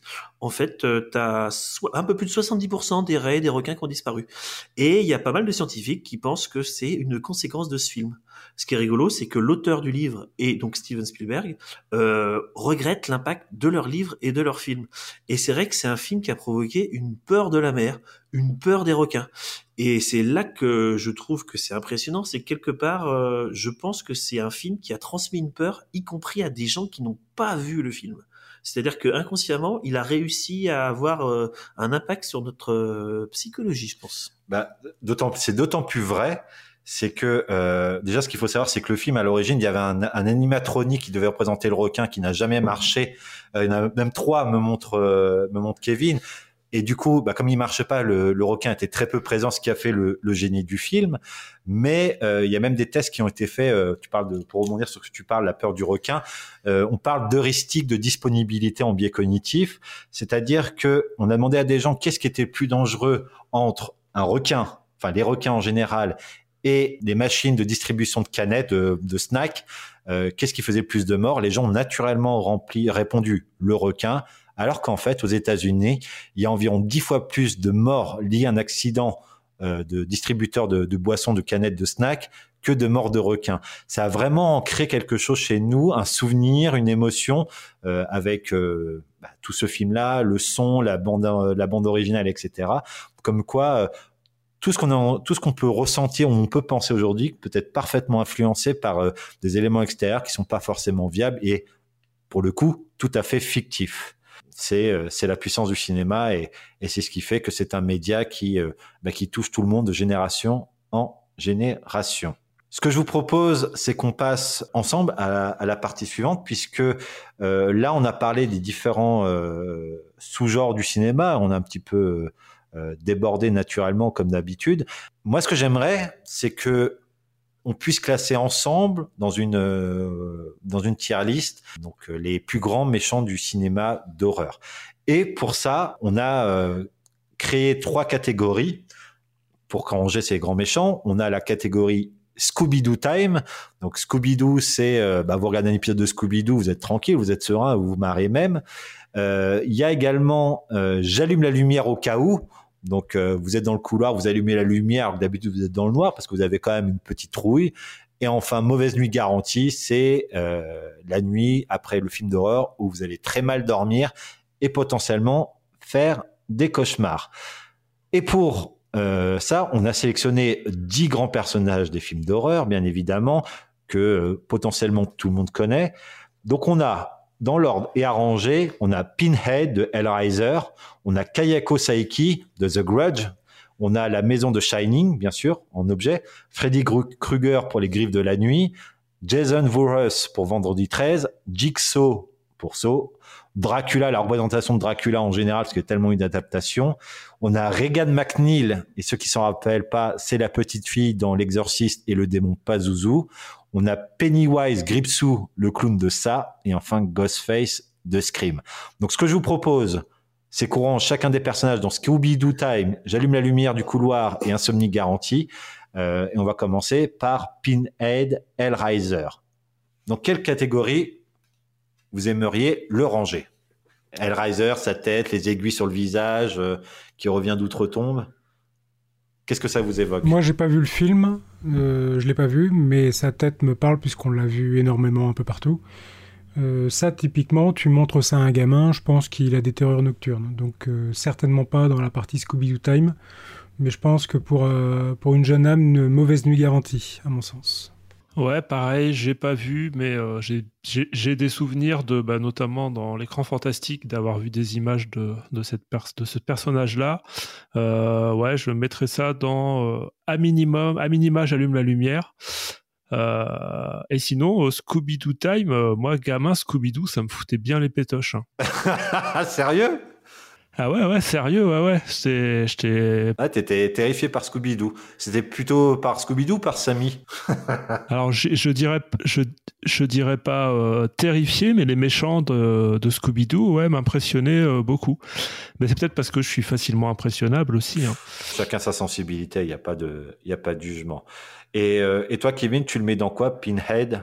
Ah, Pinhead, alors j'ai pas vu, mais je le trouve assez dégueulasse, donc je dirais mauvaise nuit gar- garantie. Bah écoute, euh, je te rejoins. Moi, je l'ai vu et, et c'est vrai. euh, Alors, faut remettre toujours dans le contexte, dans l'époque, etc. Mais à l'époque, euh, enfin ouais, c'était mauvaise nuit garantie et petit désordre intestinaux euh, même, je dirais. Bah, surtout que les derniers sont peut-être plus réalistes et passeraient encore aujourd'hui, parce que je sais que le premier est bien, comme souvent, et qu'après ils ont fait beaucoup, beaucoup de suites. C'est l'argent, c'est l'argent, c'est toujours pareil. On va passer au deuxième euh, antagoniste. oui. Euh, deuxième antagoniste, c'est Kayako Saiki de The Grudge. Euh, ça, c'est la version américaine. Sinon, c'est Ju-Hon en version, euh, c'est japonais, ça, hein, il me semble, hein, en plus comme Oui. film. Déjà, moi, je vous dis tout de suite, euh, à l'époque, euh, c'était insomnie garantie. hein.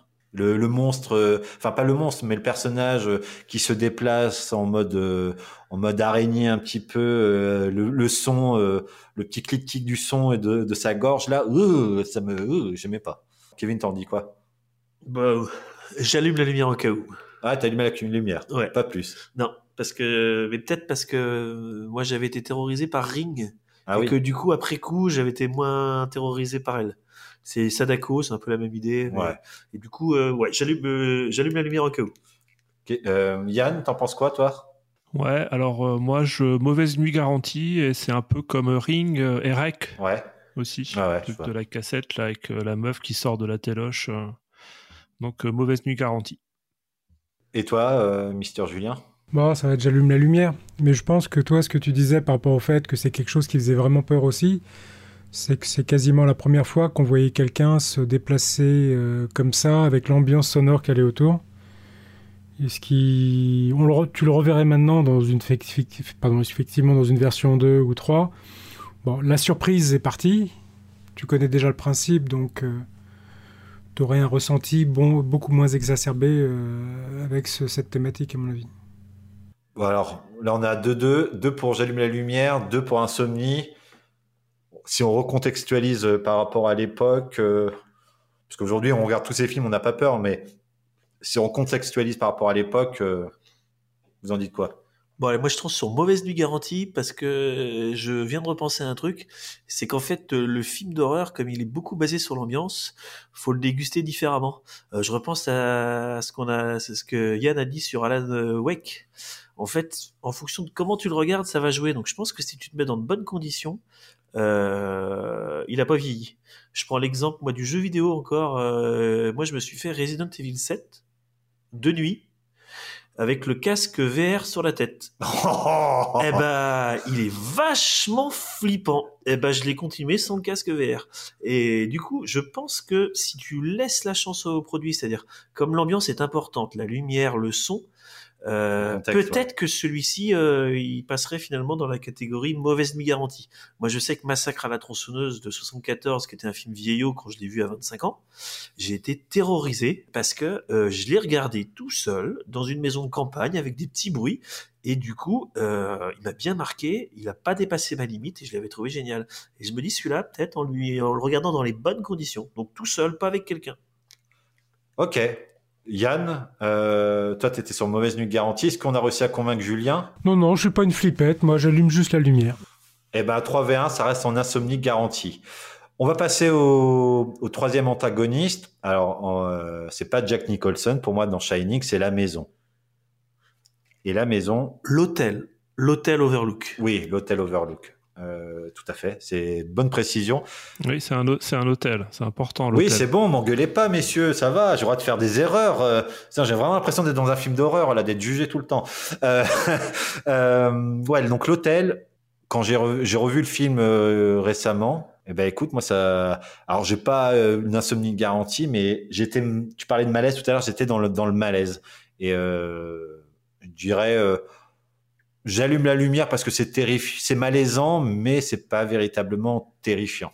Julien, la maison, Shining, mis à part la sieste que t'as fait, je veux dire Scooby-Doo, c'est ça? Ouais, non, mais alors moi, la maison, bah, euh, comme au bout d'une demi-heure, je me suis empaffé devant le film, euh, je peux pas en parler. Euh, la seule chose, c'est que je trouvais l'attitude, par contre, de Nicholson euh, vraiment flippante. Ah oui, oui, oui, tout à fait. C'est- Là aussi, ça, ouais. Il a vraiment une tête de psychopathe euh, bien enfoncée dans son crâne. Donc, euh, la maison, je ne sais pas, enfin, l'hôtel, je ne sais pas. Par contre, Nicholson, oui, il a, il a un pet au casque. Alors, petite anecdote sur Jack Nicholson. Ce mec-là, que tout le monde connaît, euh, a appris, je crois, à l'âge de 20, 30, je sais plus exactement son âge, mais à l'âge adulte, que euh, ses parents étaient en fait ses grands-parents et que sa sœur, c'était sa mère. Et je pense que ça, ça a contribué à construire son personnage complètement fucked up. Enfin, j'imagine le trauma que ça a pu aller, ça a pu lui faire. Et euh, bah, écoute, euh, je trouve qu'il le, retransmet particulièrement bien à l'écran. Euh, Yann, tu le mets dans quoi l'hôtel dans Shining? Alors moi j'ai été super déçu de Shining le film parce que j'avais lu le bouquin avant. Donc je mettrais ça entre Scooby-Doo et J'allume la lumière. Et pour avoir relu le, livre il y a deux ans, euh, le bouquin je le mets vraiment dans J'allume la lumière parce que c'est bien flippant. Et autant euh, bah, c'est toujours le problème d'une adaptation euh, au ciné, c'est-à-dire que tu vois vraiment ce qui se passe et toi tout ce que tu as imaginé avant c'est moi c'est pas du tout ça que je voyais et il y a eu des scènes de couper, des trucs de rajouter. Donc déçu du film, voilà. Ok, donc on est, on est d'accord, il y a un consensus, hormis Julien comme d'habitude, mais on peut le ranger dans J'allume la lumière Ouais, ça vous va? Bah, moi, j'irais j'allume la lumière, euh, au cas où, tout simplement parce que, euh, juste pour le côté, euh, l'hôtel a eu pas mal de clients à venir après pour se faire la petite frayeur et d'avoir la chambre d'hôtel de du film. Donc, moi, je vais me mettre dans cette catégorie-là parce que il y a pas mal de gens qui s'amusent à se faire, allez, je vais quand même dormir à l'hôtel. Un petit kiff, ouais, je vois le truc. Donc j'allume la lumière pour l'hôtel de Shining. On va passer à l'antagoniste suivant, un antagoniste que tout le monde connaît, Freddy Krueger, Les Griffes de la Nuit, le méchant qui vient vous tuer dans vos rêves. Je l'ai vu à l'époque, euh, j'étais assez gamin, et euh, clairement sa tête euh, et ses, ses aiguilles au bout des doigts, terrifiant, complètement terrifiant. Euh, Julien, euh, l'invincible. Eh ben, euh, moi, je vais le mettre dans Scooby-Doo Time, tu vois, Freddy. tu l'as vu à quelle époque Quand t'étais gamin ou ouais, maintenant fin d'adolescence, je pense. Mais T'as pas été effrayé par ce bah, non, c'était pour moi c'était caricatural en fait. Donc non, ça m'a pas ça m'a pas inspiré.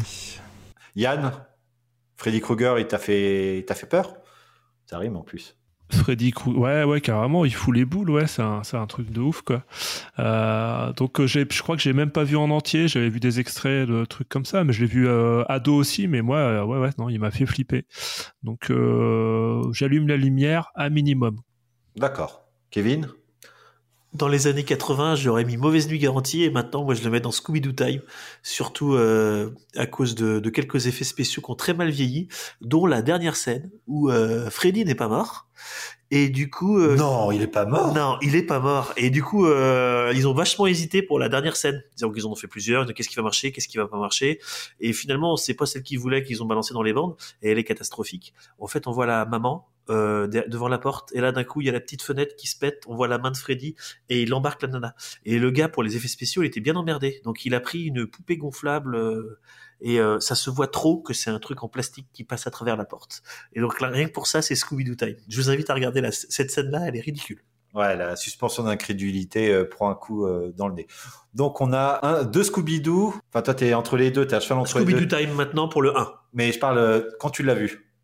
Je l'ai jamais vu, c'était un objet de fantasme, ça me terrorisait, le personnage était excellent avec ses griffes. Je l'ai, je l'ai jamais vu. Ok.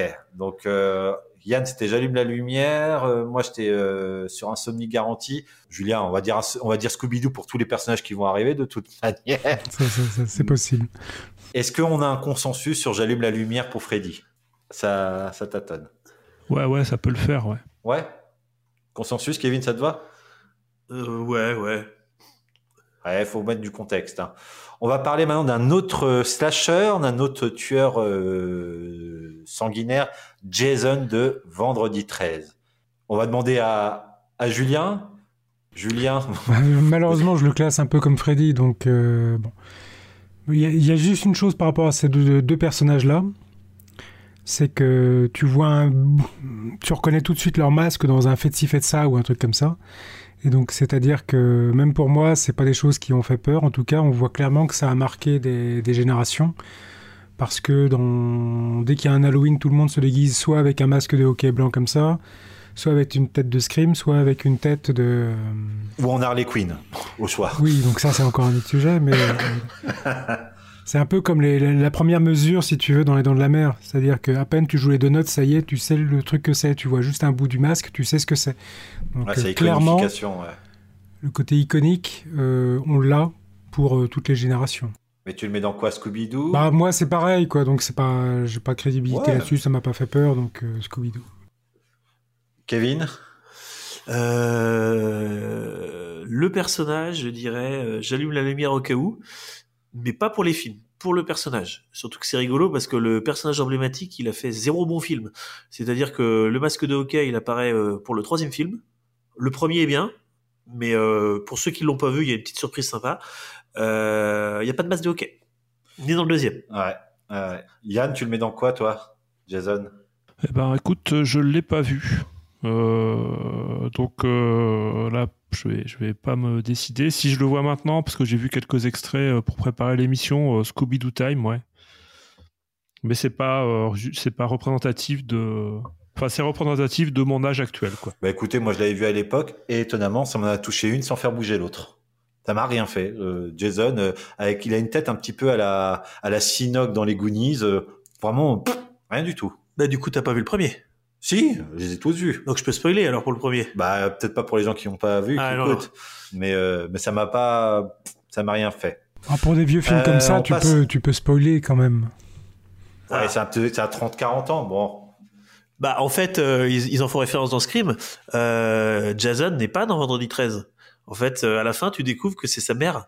Et euh, t'as pas de Jason dans le Vendredi 13. Et c'est euh, une bonne surprise. Par contre, euh, la scène, quand tu la regardes au ralenti, elle, prend cher parce que euh, donc la méchante, la mère, se fait décapiter. Euh, sauf que quand tu regardes bien, euh, ils ont pas mis l'actrice, ils ont mis en fait le spécialiste des- effets spéciaux à la place, et il s'en veut. En fait, on voit tous ses poils au niveau des avant-bras quand on se concentre. Quand tu vois la décapitation du méchant, bah là tu vois, ah bah il y a plein de poils. Et il le dit lui-même, il se dit ah merde j'ai merdé. Bon, est peut-être peut atteinte d'hirsutisme. Euh, donc, euh, bah, écoutez, Jason, Scooby-Doo time. Hein. Euh, Jigsaw, le personnage de la saga Saw, je me rappelle que moi, il m'avait particulièrement scotché ce film, le premier là. J'ai pas, c'est rare hein, que ça m'arrive, mais j'ai pas décroché une seconde de ce film-là. Qu'est-ce que vous en avez pensé? Vous le mettrez dans quelle catégorie? Ouais, ce film-là, le, le Saw, en tout cas le premier, parce que je les ai pas tous vus, à l'époque, marquant marquant parce que c'est un, un, nouveau genre, assez flippant. Et puis bon, la, la petite marionnette un peu à la tête blanche, euh, on la reconnaît tout de suite maintenant. Le côté flippant, donc euh, j'allume la lumière. Et toi Yann? Eh bien, moi, je n'ai pas vu du tout et je n'ai même pas d'image en tête, donc euh, je ne me prononce pas. Kevin? Le premier, Mauvaise Nuit Garantie, parce que, donc, très bon film. Et en fait, contrairement à beaucoup de gens, euh, moi, c'est le fait de voir qui m'écœure. Je sais que tout à l'heure, tu as parlé du fait de pas voir. Et moi, en fait, il est plutôt gore, un saut. Hein. Ah oui, oui, c'est du et, euh, Très bon film, le premier. Et du coup, pour moi, c'est Mauvaise Nuit Garantie. Ok. Euh, moi, il m'avait scotché, euh, je l'avais trouvé palpitant. Euh, une... C'est James Wan, hein, c'est un de ses premiers films qu'il a un peu propulsé. Moi, j'avais trouvé ça vraiment palpitant, intéressant. Je suis pas surpris de la nature humaine, donc So, excellent film. Le 10 c'est pas mal, le tout dernier, je l'ai vu là récemment, euh, est pas mal, mais je le range pas plus loin que j'allume la lumière du couloir, euh, pas plus. Donc on est à deux, j'allume la, lumière, on est un, un insomnie garanti. So, on allume la lumière. Euh, personnage suivant, c'est Dracula. Dracula, est-ce que ça vous a foutu les jetons? Bah, Pour moi, euh, Scooby-Doo Time, hein, Dracula, parce que ça, ils ont presque tous mal vieilli. Euh, J'enlève un film culte des années 90 que j'avais adoré, mais euh, pas parce que c'est un film d'horreur, parce que c'est un bon film. Dracula, de Bram Stoker de, de Coppola, tu veux dire? Oui, le Coppola avec, euh, avec Keanu Reeves et compagnie. Oui, oui, oui. Euh, donc euh, Dracula, donc je vais mettre de côté aussi euh, le Francis Ford Coppola parce que c'est un très très bon Dracula. J'ai vraiment vu plusieurs fois, j'avais adoré. Et je le classais dans Scooby-Doo Time, globalement tout ce qui est film de vampire. Et toi, Mister Julien? Pareil. Est-ce que tu as eu peur des vampires? Euh, Est-ce que tu manges de l'ail? Ah oui, tous les jours par contre, mais ça n'a rien à voir avec les vampires. Non, non mais Scooby-Doo Time sur tout ce qui est vampire, parce que c'est rentré dans le classique, euh, on connaît ça depuis qu'on est tout petit. T'as tellement aussi de séries, de dessins animés qui sont sortis là-dessus que bon, tout l'univers, ça reste, ça reste rigolo. Eh ben moi, ça me foutait les jetons, les vampires. Euh, ce côté un peu mystérieux qu'on ne voit pas, société secrète. Euh, petite anecdote, quand j'étais gamin, j'avais tellement peur des vampires que dans mon lit, j'avais la, la couette qui remontait jusque sous le nez et je leur disais bonne nuit, je leur souhaitais euh, de faire ce qu'ils veulent, mais qu'ils viennent pas me rendre visite. Euh, ça me foutait vraiment la, la courante pour le coup. les vampires, ouais, cette, ah, ce truc-là, sais, ce truc hypnotique où tu peux rien faire, c'est où t'as pas de, contrôle sur la situation, ça a été, ça a été compliqué. Mais j'entends ce que vous me dites. Donc euh, Dracula, euh, je me plie à la majorité, c'est Scooby-Doo Time. On va passer euh, sur sur un méchant, enfin une méchante, parce que globalement c'est assez rare d'avoir des méchantes dans les films d'horreur, même si ça commence peut-être un petit peu à se développer. Mais on va dire ce qui est un peu le le l'emblème du film d'horreur, ça reste l'exorciste, euh, Regan McNeil, Pazuzu, le démon Pazuzu. D'ailleurs, avec les petites anecdotes, une petite anecdote sur euh, l'exorciste, c'est que on voit le souffle euh, durant le film. C'est parce que le réalisateur a fait en sorte qu'il fasse extrêmement froid pour vraiment mettre les comédiens en condition euh, en condition de tournage et pour les sursauts, il tirait même des balles euh, en l'air pour faire sursauter les, les, comédiens et leur faire euh, vraiment peur. L'exorciste aujourd'hui, je pense qu'on est tous d'accord pour dire que bah, c'est un très bon film d'ambiance, etc. Mais euh, bah, ça fait pas très peur. Mais à l'époque, est-ce que ça vous avait fait quelque chose, l'exorciste? Euh, Ouais, moi à l'époque, c'était Mauvaise Nuit Garantie. Et je vais mettre ça au même titre, on n'en parle pas là, de Amityville, La Maison du Diable. Ah oui. Que moi j'avais commencé en livre et que je n'ai pas pu finir tellement il m'a fait peur ce livre. Et où j'ai même dormi euh, assis dans mon lit avec la lumière allumée. Et le bouquin, je l'ai refilé et je l'ai pas fini. Wow, ça c'est ça c'est de l'anecdote aussi. Euh, Mister Juif. je, je me repositionne à l'époque. À l'époque, c'était j'allume la lumière. Aujourd'hui, effectivement, j'avais re-regardé il y a pas si longtemps que ça. C'est bon, c'est rigolo aussi. Euh, mais à l'époque, euh, bon, tu, tu te faisais dessus un petit peu parce que c'était quand même bien foutu. C'était quand même très bien foutu. euh, des choses très improbables avec la, petite fille. Donc, ouais, on allume les lumières. Ok, et toi, Kevin? Euh, moi, je sais que c'est le film qui a traumatisé ma belle-sœur. Donc, rien que pour ça, on va le mettre plutôt dans la catégorie euh, mauvaise nuit garantie. Tu l'aimes bien ta belle-sœur? Ouais, oui, si, si, si. Ah, d'accord. Après, euh, moi, c'est ce que je disais, c'est pas euh, le genre de, de film qui va me terroriser. Mais je me souviens, on, on gardait un souvenir de bons films, bien faits. Mais il m'avait pas terro- terrorisé. Donc moi, ce serait j'allume la lumière au cas où. Et après, pour quelqu'un qui l'aurait vu récemment, je sais pas si c'est vrai, là, j'ai- cru tomber sur ça. Elle, elle s'appelle Regan en VF ou ils ont osé l'appeler Régine? Je suis tombé sur une C'est vidéo. Régine en VF. Et alors du coup, là, c'est un peu Scooby-Doo Time en VF. Ouais, j'avoue. Mais euh, non, le film à l'époque, euh, moi, il m'avait, euh, bien, il m'avait bien bousculé. Alors pas au point euh, de, de pas dormir, mais euh, j'allume la lumière. Donc je pense qu'il y a consensus là-dessus. Régine, on la met dans j'allume la lumière au cas où. On arrive sur les deux derniers protagonistes, Gripsou, Pennywise, le clown de ça. Parce que le clown, ça reste quand même euh, souvent une peur pour pas mal de gens. Et je pense que, au même titre que les dents de la mer, je pense que ça a eu le même impact sur les clowns. Kevin, qu'est-ce que qu'est-ce que t'en dis? Alors moi, euh, c'est un, un souvenir d'ado. Euh, J'avais adoré le, je crois que c'était un téléfilm à l'époque. J'avais adoré le téléfilm. Euh, et euh, du coup, je le classe dans la catégorie euh, mauvaise nuit garantie. Euh, pareil, le livre, j'avais beaucoup aimé. C'est un pavé de 1000 pages. Et j'avais vraiment été terrorisé. Euh, et là, en l'occurrence, il montre des choses. Donc moi, c'est plus les trucs qui me terrorisent Mmh. un peu plus. Et euh, il y avait des, ouais, non, il y avait des trucs malsains, suicide et tout. Euh, non, non, pour moi, je le classe dans mauvaise nuit garantie. Yann, Gripsou, ça? Alors euh, ça, ça va. Il y a eu plusieurs films de faits, séries. J'ai toujours trouvé ça très très mauvais. Euh, le bouquin, j'ai adoré. J'ai lu deux ou trois fois d'ailleurs, mais j'étais vraiment terrorisé et c'était mauvaise nuit garantie avec le livre, c'était certain. Ok. Et euh, Julien? Et ben moi, ça m'a pas inspiré de, de regarder des films de clowns, donc je les ai pas regardés, donc euh, je me prononce pas. Et ben comme je vous disais tout à l'heure, il y avait euh, pour ma part un killer euh, killer clown from outer space qui m'avait traumatisé avec euh, la transformation des humains en barbapapa pour être dévorés. Et ça a été euh, à la suite de ça que j'ai vu ça. Et donc euh, l'association, l'ancrage a été fait et euh, mauvaise nuit, mauvaise nuit garantie pour moi à l'époque. Hein, c'est ça avait bien foutu les jetons. Donc on a deux mauvaises nuits garanties. Toi, tu avais dit j'ai allumé la lumière. Julien euh, ne se prononce pas, donc euh, Ah non, moi j'avais dit mauvaise nuit garantie. Mauvaise nuit garantie, Ah tout le ouais. monde mauvaise nuit garantie. Et ben Gripsou, on passe dans la catégorie obscure. Et enfin, on va dire un film qui est peut-être un peu plus contemporain. D'ailleurs, on l'a vu ensemble euh, la semaine dernière. C'est le dernier Scream avec Ghostface. Euh, Ghostface qui peut être d'ailleurs n'importe qui. Vous le placez où, Ghostface? Scooby-Doo Time, pour moi, sans aucune hésitation, avec le côté... Alors, le masque ne fait pas... Attention, ça veut pas dire que le film est pas bien. Moi, je trouve que le Scream 1 est excellent, que le Scream 2 est tout à fait bien. Mais il y a le côté, effectivement, alors là, Scooby-Doo, hein, c'est-à-dire que, quel masque? On va l'enlever.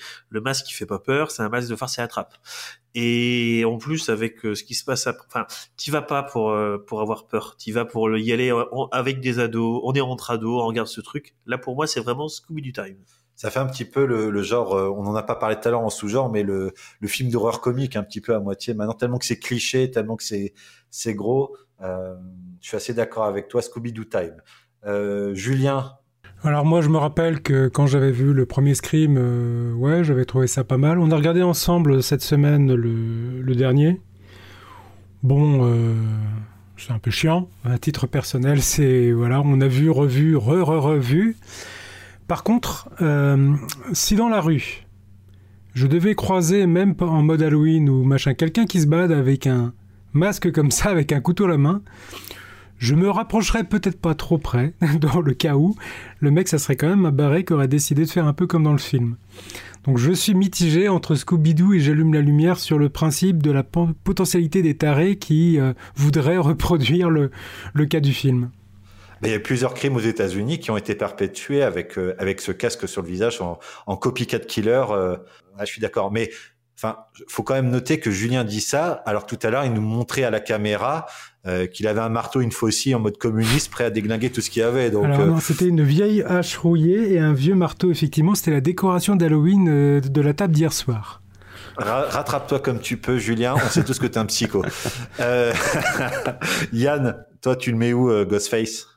Alors, euh, bah moi, j'ai pas vu, j'ai pas eu la chance de voir le dernier avec vous, donc je vais vous parler du 1 que j'ai vu en 98. Et à l'époque, euh, bah, toi, on parlait tout à l'heure des conditions de visionnage. J'étais en formation à Caen. Euh, été voir ça avec un mec avec qui j'étais en formation. On rentrait chacun dans notre petits appart de cité étudiante à pied, chacun de notre côté en pleine nuit. Et ben, on n'était pas malin du tout le lendemain matin, donc lumière allumée. Eh bien, toi, t'avais dit lumière allumée, Kevin aussi, pour euh, Ghostface? Euh, non, j'ai dit Scooby-Doo Time. Ok, on a 2-2. C'est un- Pour moi, ça a eu tellement d'impact, ça a tellement été populaire que ça, ça perd de sa, de sa puissance. Euh, mais par contre, le fait que chacun, chacun, chaque humain peut se, se terrer derrière ce, ce masque peut euh, engendrer un peu de, de frayeur, mais Alors, pour euh, donner un peu de grain à moudre, Scream, il a des côtés film Cluedo. Je sais pas si vous avez remarqué. Ah oui, oui, oui. C'est-à-dire que qui est, le, qui est le coupable Et du coup, rien qu'à cause de ça, le film, je le mets plutôt dans Scooby-Doo Time parce qu'en fait, ouais, tu cherches qui est le tueur, quoi, et puis tu te dis euh, vraiment comme euh, un film de Cluedo, euh, la Agatha Christie. Un policier, ouais. Scooby-Doo ou j'allume la lumière? Allez, petit Scooby-Doo histoire de remplir la, la catégorie. Et je fais un petit récapitulatif si vous voulez vous faire peur. Dans les Scooby-Doo, vous avez Jason de Vendredi 13, vous avez tout ce qui est la personnification de Dracula, et vous avez euh, également euh, Ghostface de Scream. Dans J'allume la lumière du couloir, vous avez euh, Kayako Saeki de The Grudge, La Maison de Shining, euh, la maison, l'hôtel de Shining, excusez-moi, je l'ai mal noté, Freddy Krueger, Jigsaw et euh, Régine Pazuzu de, de l'Exorciste. Et si vous avez vraiment envie euh, d'avoir les jetons, une insomnie garantie, Pinhead de Hellraiser, Kayako Saeki de The Grudge et euh, Gripsou de ça. Voilà pour la classification des méchants, des antagonistes de films d'horreur. On passe à la partie suivante. Les dix commandements pour survivre aux films d'horreur. Tu ne connais pas les... À ta place, j'aurais honte Oh là là, il va nous faire un malaise cardiaque. Dans tout bon film gore, il y a des règles immuables à respecter si on souhaite rester vivant jusqu'au mot fin. Procédons dans l'ordre. Règle numéro 1, surtout jamais de sexe. Pas d'exception, jamais d'exception. Il va se faire lyncher. En langage gore, sexe rime avec mort, ok? Règle numéro 2, ne jamais picoler ni se shooter. Boire est un acte avilissant qui conduit toujours à enfreindre la règle numéro 1. Règle numéro 3, ne jamais, au grand jamais dire en sortant d'une pièce, je reviens tout de suite, parce qu'on n'en revient jamais. Je vais chercher une bière qui en veut une. Ouais, je veux bien. Je reviens tout de suite. Oh. Il ne respecte pas les règles, attends-toi à mourir, on te retrouvera avec un couteau dans le ventre. Voilà peut-être pourquoi Scream est dans Scooby-Doo Time, parce que il y a tellement d'humour dans le film et de, de trucs méta que finalement ça te permet pas de t'entrer d'entrer dans l'am- dans l'ambiance, ça te, ça te fait sortir à chaque fois et comme quoi l'ambiance est particulièrement intéressante. Ce que je vous propose, messieurs, c'est que chacun votre tour, vous puissiez donner un commandement, quelque chose à ne pas faire dans, dans les films d'horreur pour pouvoir survivre. Euh, Qu'est-ce que vous conseillerez à euh, un jeune homme ou une jeune femme, puisque d'ailleurs les héros sont rarement des, des personnes euh, d'âge mature comme les nôtres, mais souvent des, des adolescents. Qu'est-ce qu'il faut faire ou ne pas faire pour survivre? On donne un truc chacun au fur et à mesure? Ouais, voilà, on se donne quelques commandements, on fait 3-4 tours et puis on passe. Ok. Premier commandement, ne soyez pas trop curieux. Hmm, bien vu. Sexe, tu ne feras point. Ah, tu reprends l'e- l'exemple de l'extrait. Yann Alors, si on est dans la sous-catégorie zombie, faut avoir une bonne endurance physique et je vous invite à revoir euh, l'épisode 6 de la saison 1 de Fallait pas croquer la pomme où Columbus nous donne les règles établies pour rester en survie. Bien vu, bien vu. Très bon épisode d'ailleurs, on vous le recommande. N'hésitez pas à l'écouter sur, sur votre plateforme et à mettre une jolie note 5 étoiles. Et euh, moi, je vais vous parler de quelque chose qui est qui tombe sous le sens, sous le bon sens, enfin qui tombe, euh, qui est du bon sens, putain, j'ai du mal à parler. C'est il ne faut pas ignorer les avertissements des personnages qui ont survécu à ce genre d'événement. Toujours les écouter et suivre leurs indications. Julien, deuxième commandement. Au grand jamais, en deux groupes de 1, tu ne te scindras. eh bien, détrompe-toi, j'ai vu une épisode un, une vidéo sur YouTube, euh, je me rappelle plus du, du, nom, ça me reviendra, euh, le point culture, où il disait que statistiquement, les gens qui se séparent dans les films d'horreur ont plus survécu que les gens qui étaient restés groupés. Alors que c'est euh, logiquement euh, tout à fait... euh, Très contre-intuitif. Exactement. Kevin? Euh, je suis perdu, moi. Euh, Du coup, c'est peut-être à cause du verre d'alcool en trop. Tu ne boiras point? Tu ne boiras point. Pas de sexe, pas d'alcool. Ok, vide mormon chez Kevin. Et toi, Yann Euh, moi, je vais juste dire qu'il faut se charger, ou pas se charger, mais se disposer d'un pistolet chargé avec des balles d'argent au cas où on croise un loup-garou, et d'avoir sur soi de l'eau bénite et une croix au cas où on croise des vampires. Ok, euh, j'aimerais pas partir en randonnée avec toi, en tout cas, ça fait beaucoup de choses à, à transporter. Moi, je dirais, ça, ça reprend un peu le, le commandement de, de Zombieland, c'est double dose. Euh, C'est-à-dire que l'antagoniste, une fois qu'il est mort, il revient toujours. Donc vraiment, en profiter pendant qu'il est en état de faiblesse et l'achever euh, autant que possible. Mister Julien, Eh ben- troisième eh ben, commandement tu me et dernier pris. commandement. Eh ben, tu me l'as pris parce que je voulais parler du double tape. Ah, Eh ben c'est pas grave. Euh, fermez tout à clé à double tour. Apprenez à faire des nœuds. ok, c'est ça peut être pratique en effet. Kevin? Toujours avoir de la batterie sur son téléphone. Parce qu'ils ont souvent pas beaucoup de moyens de communiquer et tu te dis, bah merde, c'est con. Sauf dans Scream où le téléphone n'aide pas beaucoup. Ouais. Euh, Yann, dernier commandement? Ouais, très très bien, le coup du double dose, euh, c'est c'est bien vu. Euh, moi, le dernier, ce sera on ne monte pas à l'étage s'enfermer dans la salle de bain. Ça finit toujours mal. Mais c'est tout à fait pertinent. Mais d'ailleurs, dans tous les films, hein, il y a un ressort qui est complètement con, moi, qui me perturbe depuis que je suis gamin. Pourquoi, à chaque fois que les gens doivent s'enfuir, ils montent sur le toit? Elle est où la logique? Fuyez par le bas, vous pouvez courir une fois que sur le toit. Vous êtes, enfin, complètement absence de logique. Euh, moi, je vais vous donner mon dernier commandement, c'est euh, ne comptez pas sur la police parce qu'elle arrive toujours trop tard. Et si vous suivez chacun de nos commandements, eh bien, je peux vous garantir que vous arriverez à survivre à n'importe quelle situation issue des films d'horreur. On va passer maintenant, après cette petite partie euh, légère, on va passer euh, à la dernière qui euh, bah, va pouvoir vous donner quelques inspirations euh, pour Halloween. Et toi, dis-moi, quel est ton film d'horreur préféré? Je vais vous raconter une histoire vraie, celle d'un petit garçon. Je vous préviens, c'est une histoire qui fait peur. Il n'y a pas de lune cette nuit-là. Il fait tout noir. Il est sur un petit bateau. Il fait froid, très froid. Le vent souffle fort, très fort.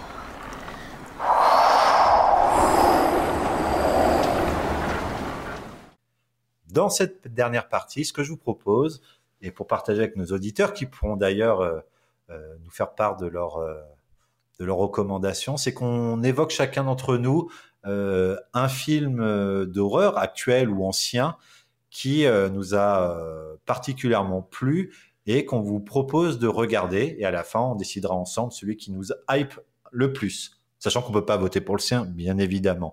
Qui veut commencer par pitcher son film d'horreur? Je ne commence pas parce que j'en ai deux et si quelqu'un mentionne euh, l'autre, bah je dirais l'autre.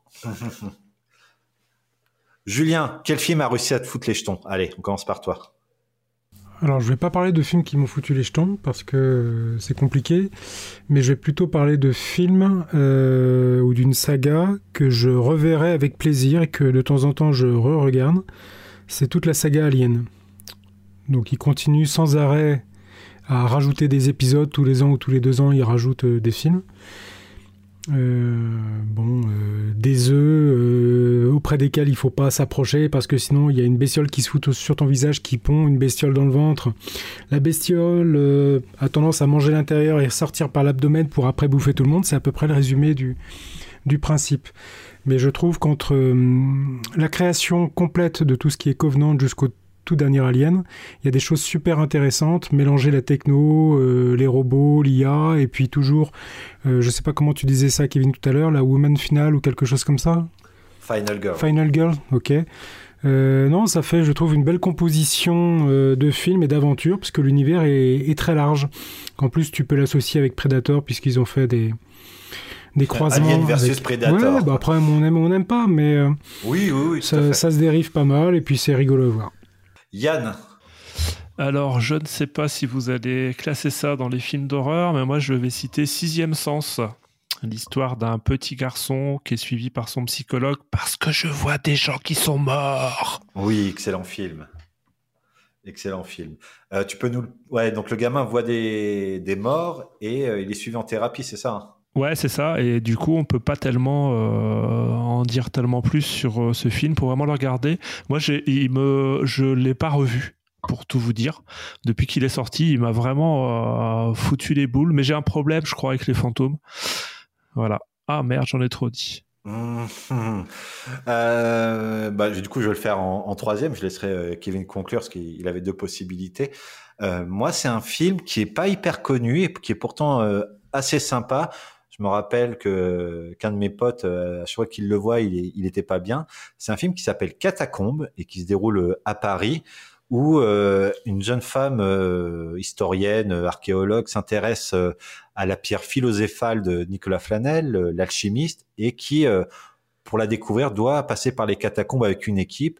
Et de là, eh bien, toute son équipe va être confrontée à leur plus grande peur dans une mise en scène claustrophobe, je dirais, vraiment qui dans, dans l'enfermement des catacombes avec tous les autres Marie-Antoinette partout.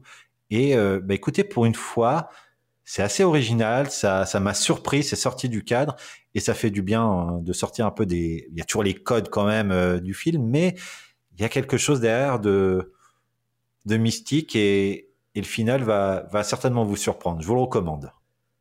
Mister Kevin, à ton tour. Moi déjà, euh, je suis content que Julien ait cité les trois mousquetaires. Je suis heureux. Alors ce que j'appelle les trois mousquetaires, hein, c'est James Cameron, euh, Ridley Scott, euh, Fincher et et Jeunet qui ont fait les quatre premiers les quatre premiers Aliens. Donc quatre réalisateurs différents, quatre visions différentes. Et eh ben du coup, j'en avais deux, j'en ai toujours deux. Donc on a dit un, hein, commencez pas. Eh ben je m'en fiche, je vais en citer un sans dire ce que ce qu'il y a. Si vous voulez plus un film d'horreur, je dirais Dernier train pour Busan, mais celui que je vais mettre en avant, qui est 2016, hein, c'est Get Out. Et là, euh, je vais rejoindre Yann. Euh, moi, je suis de ceux qui qui pensent que euh, faut aller voir un film en ayant le moins d'infos possible. J'avais été trop content d'aller voir Social Network sans savoir de quoi ça parlait. Du coup, la scène d'intro était géniale. J'aurais été trop heureux de voir Westworld sans avoir aucun renseignement sur, ce, sur ce truc. Donc pour moi, c'est vachement important. Euh, j'ai un super souvenir d'In the Mad, in the, euh, un film de Jim Carrey sur un humoriste, un biopic. Je savais pas de quoi ça parlait. Je l'ai vu au cinéma, la scène d'intro, génialissime. Donc tout ça pour dire que Get Out, j'ai pas envie de vous dire euh, de quoi ça parle. je vais juste vous dire qu'il est parfois listé dans les films à voir. Pas dans les films d'horreur, hein, dans les meilleurs films. j'ai pas envie de vous dire si c'est vraiment un film d'horreur parce que à vous de voir. Tout ce que je peux vous dire, c'est qu'il y a eu un Oscar du meilleur scénario original. Donc rien que ça, c'est intéressant. Euh, je peux vous parler, il, y a, il, y a il parle un peu de racisme, c'est vachement intelligent. Donc moi, ce que j'aime dans Get Out, c'est le jeu d'acteur, le rythme du film, la BO, bruitage et compagnie. J'aime toujours euh, la scène d'intro est importante pour moi. J'aime cette scène d'intro avec euh, une petite musique en décalage. J'aime le scénario. La fin, je termine la fin, la fin est un petit peu euh, tarantinienne. Voilà. Et moi, j'aime beaucoup Get Out. Voilà. Euh, allez le voir sans regarder l'affiche. Euh, pour la bonne et simple raison que moi, j'ai pas voulu voir le film à cause de l'affiche. Et en fait, le film est génial. Voilà. C'est tout. Il est, sur, il est, sur, Netflix d'ailleurs, je crois. je ne sais pas. Je crois que je l'ai vu sur Netflix personnellement. on a quatre propositions. Julien, si tu dois voter pour un film qui t'a été énoncé hormis le tien, lequel prendrais-tu? Euh, Sixième Sens, pour moi, c'est pas un je le classerai pas dans le film d'horreur, donc je le retiendrai pas, même si je trouve que le film était très bien. Euh, toi, c'était quoi déjà, Mehdi C'était Catacombe. Oui, non, Catacombe, ça m'intéresse pas plus que ça. Par contre, Get Out, effectivement, je connais un peu l'histoire, je l'ai pas vu, mais c'est le film qui m'intéresserait à voir, donc je prendrai celui-là. Julien, tu prendrais quel film? Euh, Julien, euh, Yann, je veux dire, tu. Get Out, tu prendrais quel Get film? Out. Yann, à ton tour. Oui, alors euh, pour euh, Yann, donc ouais, Alien, Alien, parce que euh, il faut voir. Et euh, les gens qui vont avoir la chance de découvrir Alien, c'est vraiment une super claque, quoi. Kevin?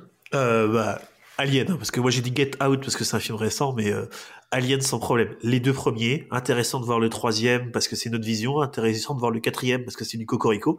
Euh, allez pas voir les merdes avec Predator. Et sinon, euh, c'est super Alien et ça fait partie des rares séries d'horreur où euh, tous les épisodes sont de qualité. C'est-à-dire que le 5 et le 6, voilà, on va dire euh, Prometheus, intéressant de le voir, c'est pas forcément un film Alien. Voilà. Et euh, bah, moi, je vais prendre Get Out, même si je l'ai déjà vu. Euh, je suis assez d'accord avec la proposition de Kevin. Je trouve qu'il y a, il y a quelque chose, euh, il y a quelque chose avec ce film qui se passe et et, euh, et je pense que voilà, comme il dit, ne regardez pas les, la bande annonce, ne regardez pas l'affiche, lancez-le juste simplement et euh, et vous en prendrez euh, plein les émotions, plein les, j'allais dire plein les yeux, pas tellement, mais plein les émotions surtout et, et ça ça le mérite de renouveler peut-être un petit peu le genre. Euh, donc euh, concrètement, on a un, un plébiscite euh, pour Alien, je dirais. Ah, on a 2-2. Euh, non, ah oui, il a dit Get Out. Bah, Donc voyez- on a un film culte et un film Moi, j'ai une question simple. Ouais, Imaginons que tout le monde ait vu les deux films. Avec Ouais. lequel ou quelle saga vous aimeriez voir plusieurs fois, tous les deux ans par exemple, vous serez capable de re-regarder à nouveau? Alien. Merci, c'est bon, Alien a gagné.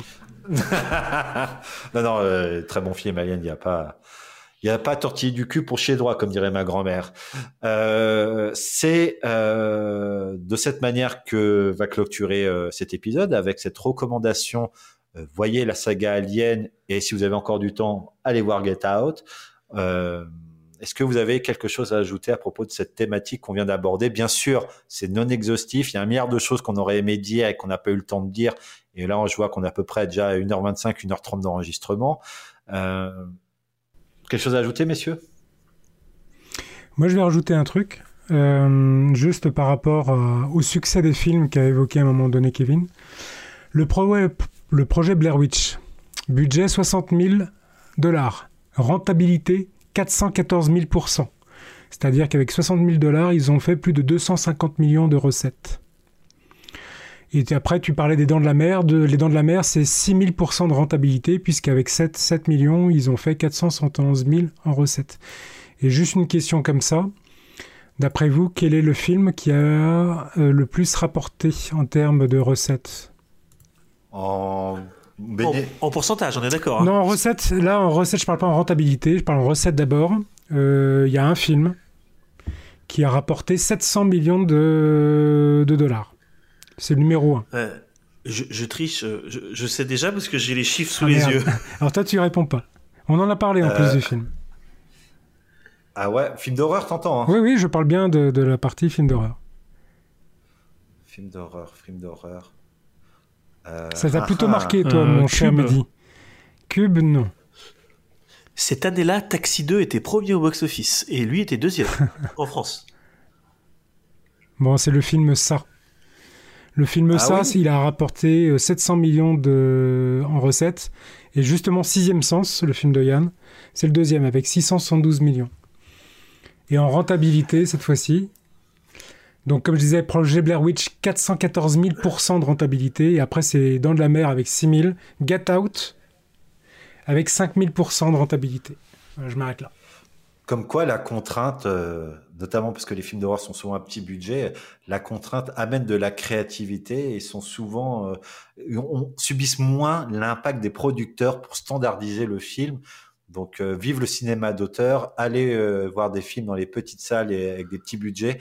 Vous serez certainement plus surpris que que dans les nouveaux films qui sont bah, tous les mêmes finalement et c'est chiant quand même. C'est particulièrement chiant. Moi, je fais mon meilleur le coule pas, mais elle coule pas. Je me suis planté, hein, j'étais persuadé que c'était le sixième sens. Je pensais pas que c'était ça. Donc voilà, c'est comme ça que se termine cet épisode. et on vous remercie de nous avoir écoutés.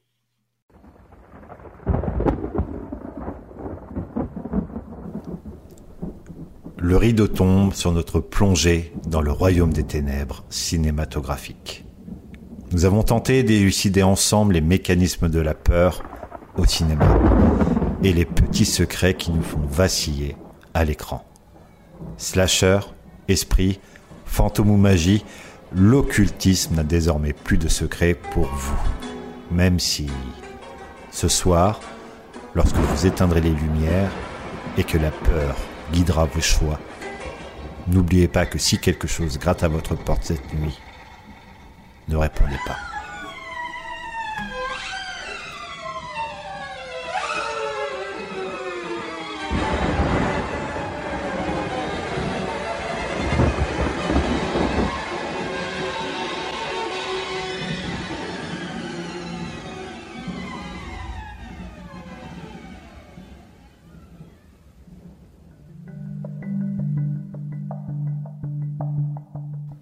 Merci d'avoir écouté cet épisode de Fallait pas croquer la pomme, le podcast de comptoir. Si vous aussi, vous avez passé un bon moment en écoutant cet épisode, vous pouvez bien sûr vous abonner et laisser une évaluation sur votre application de streaming musical et retrouver toute notre actualité sur Instagram avec Fallait pas croquer la pomme.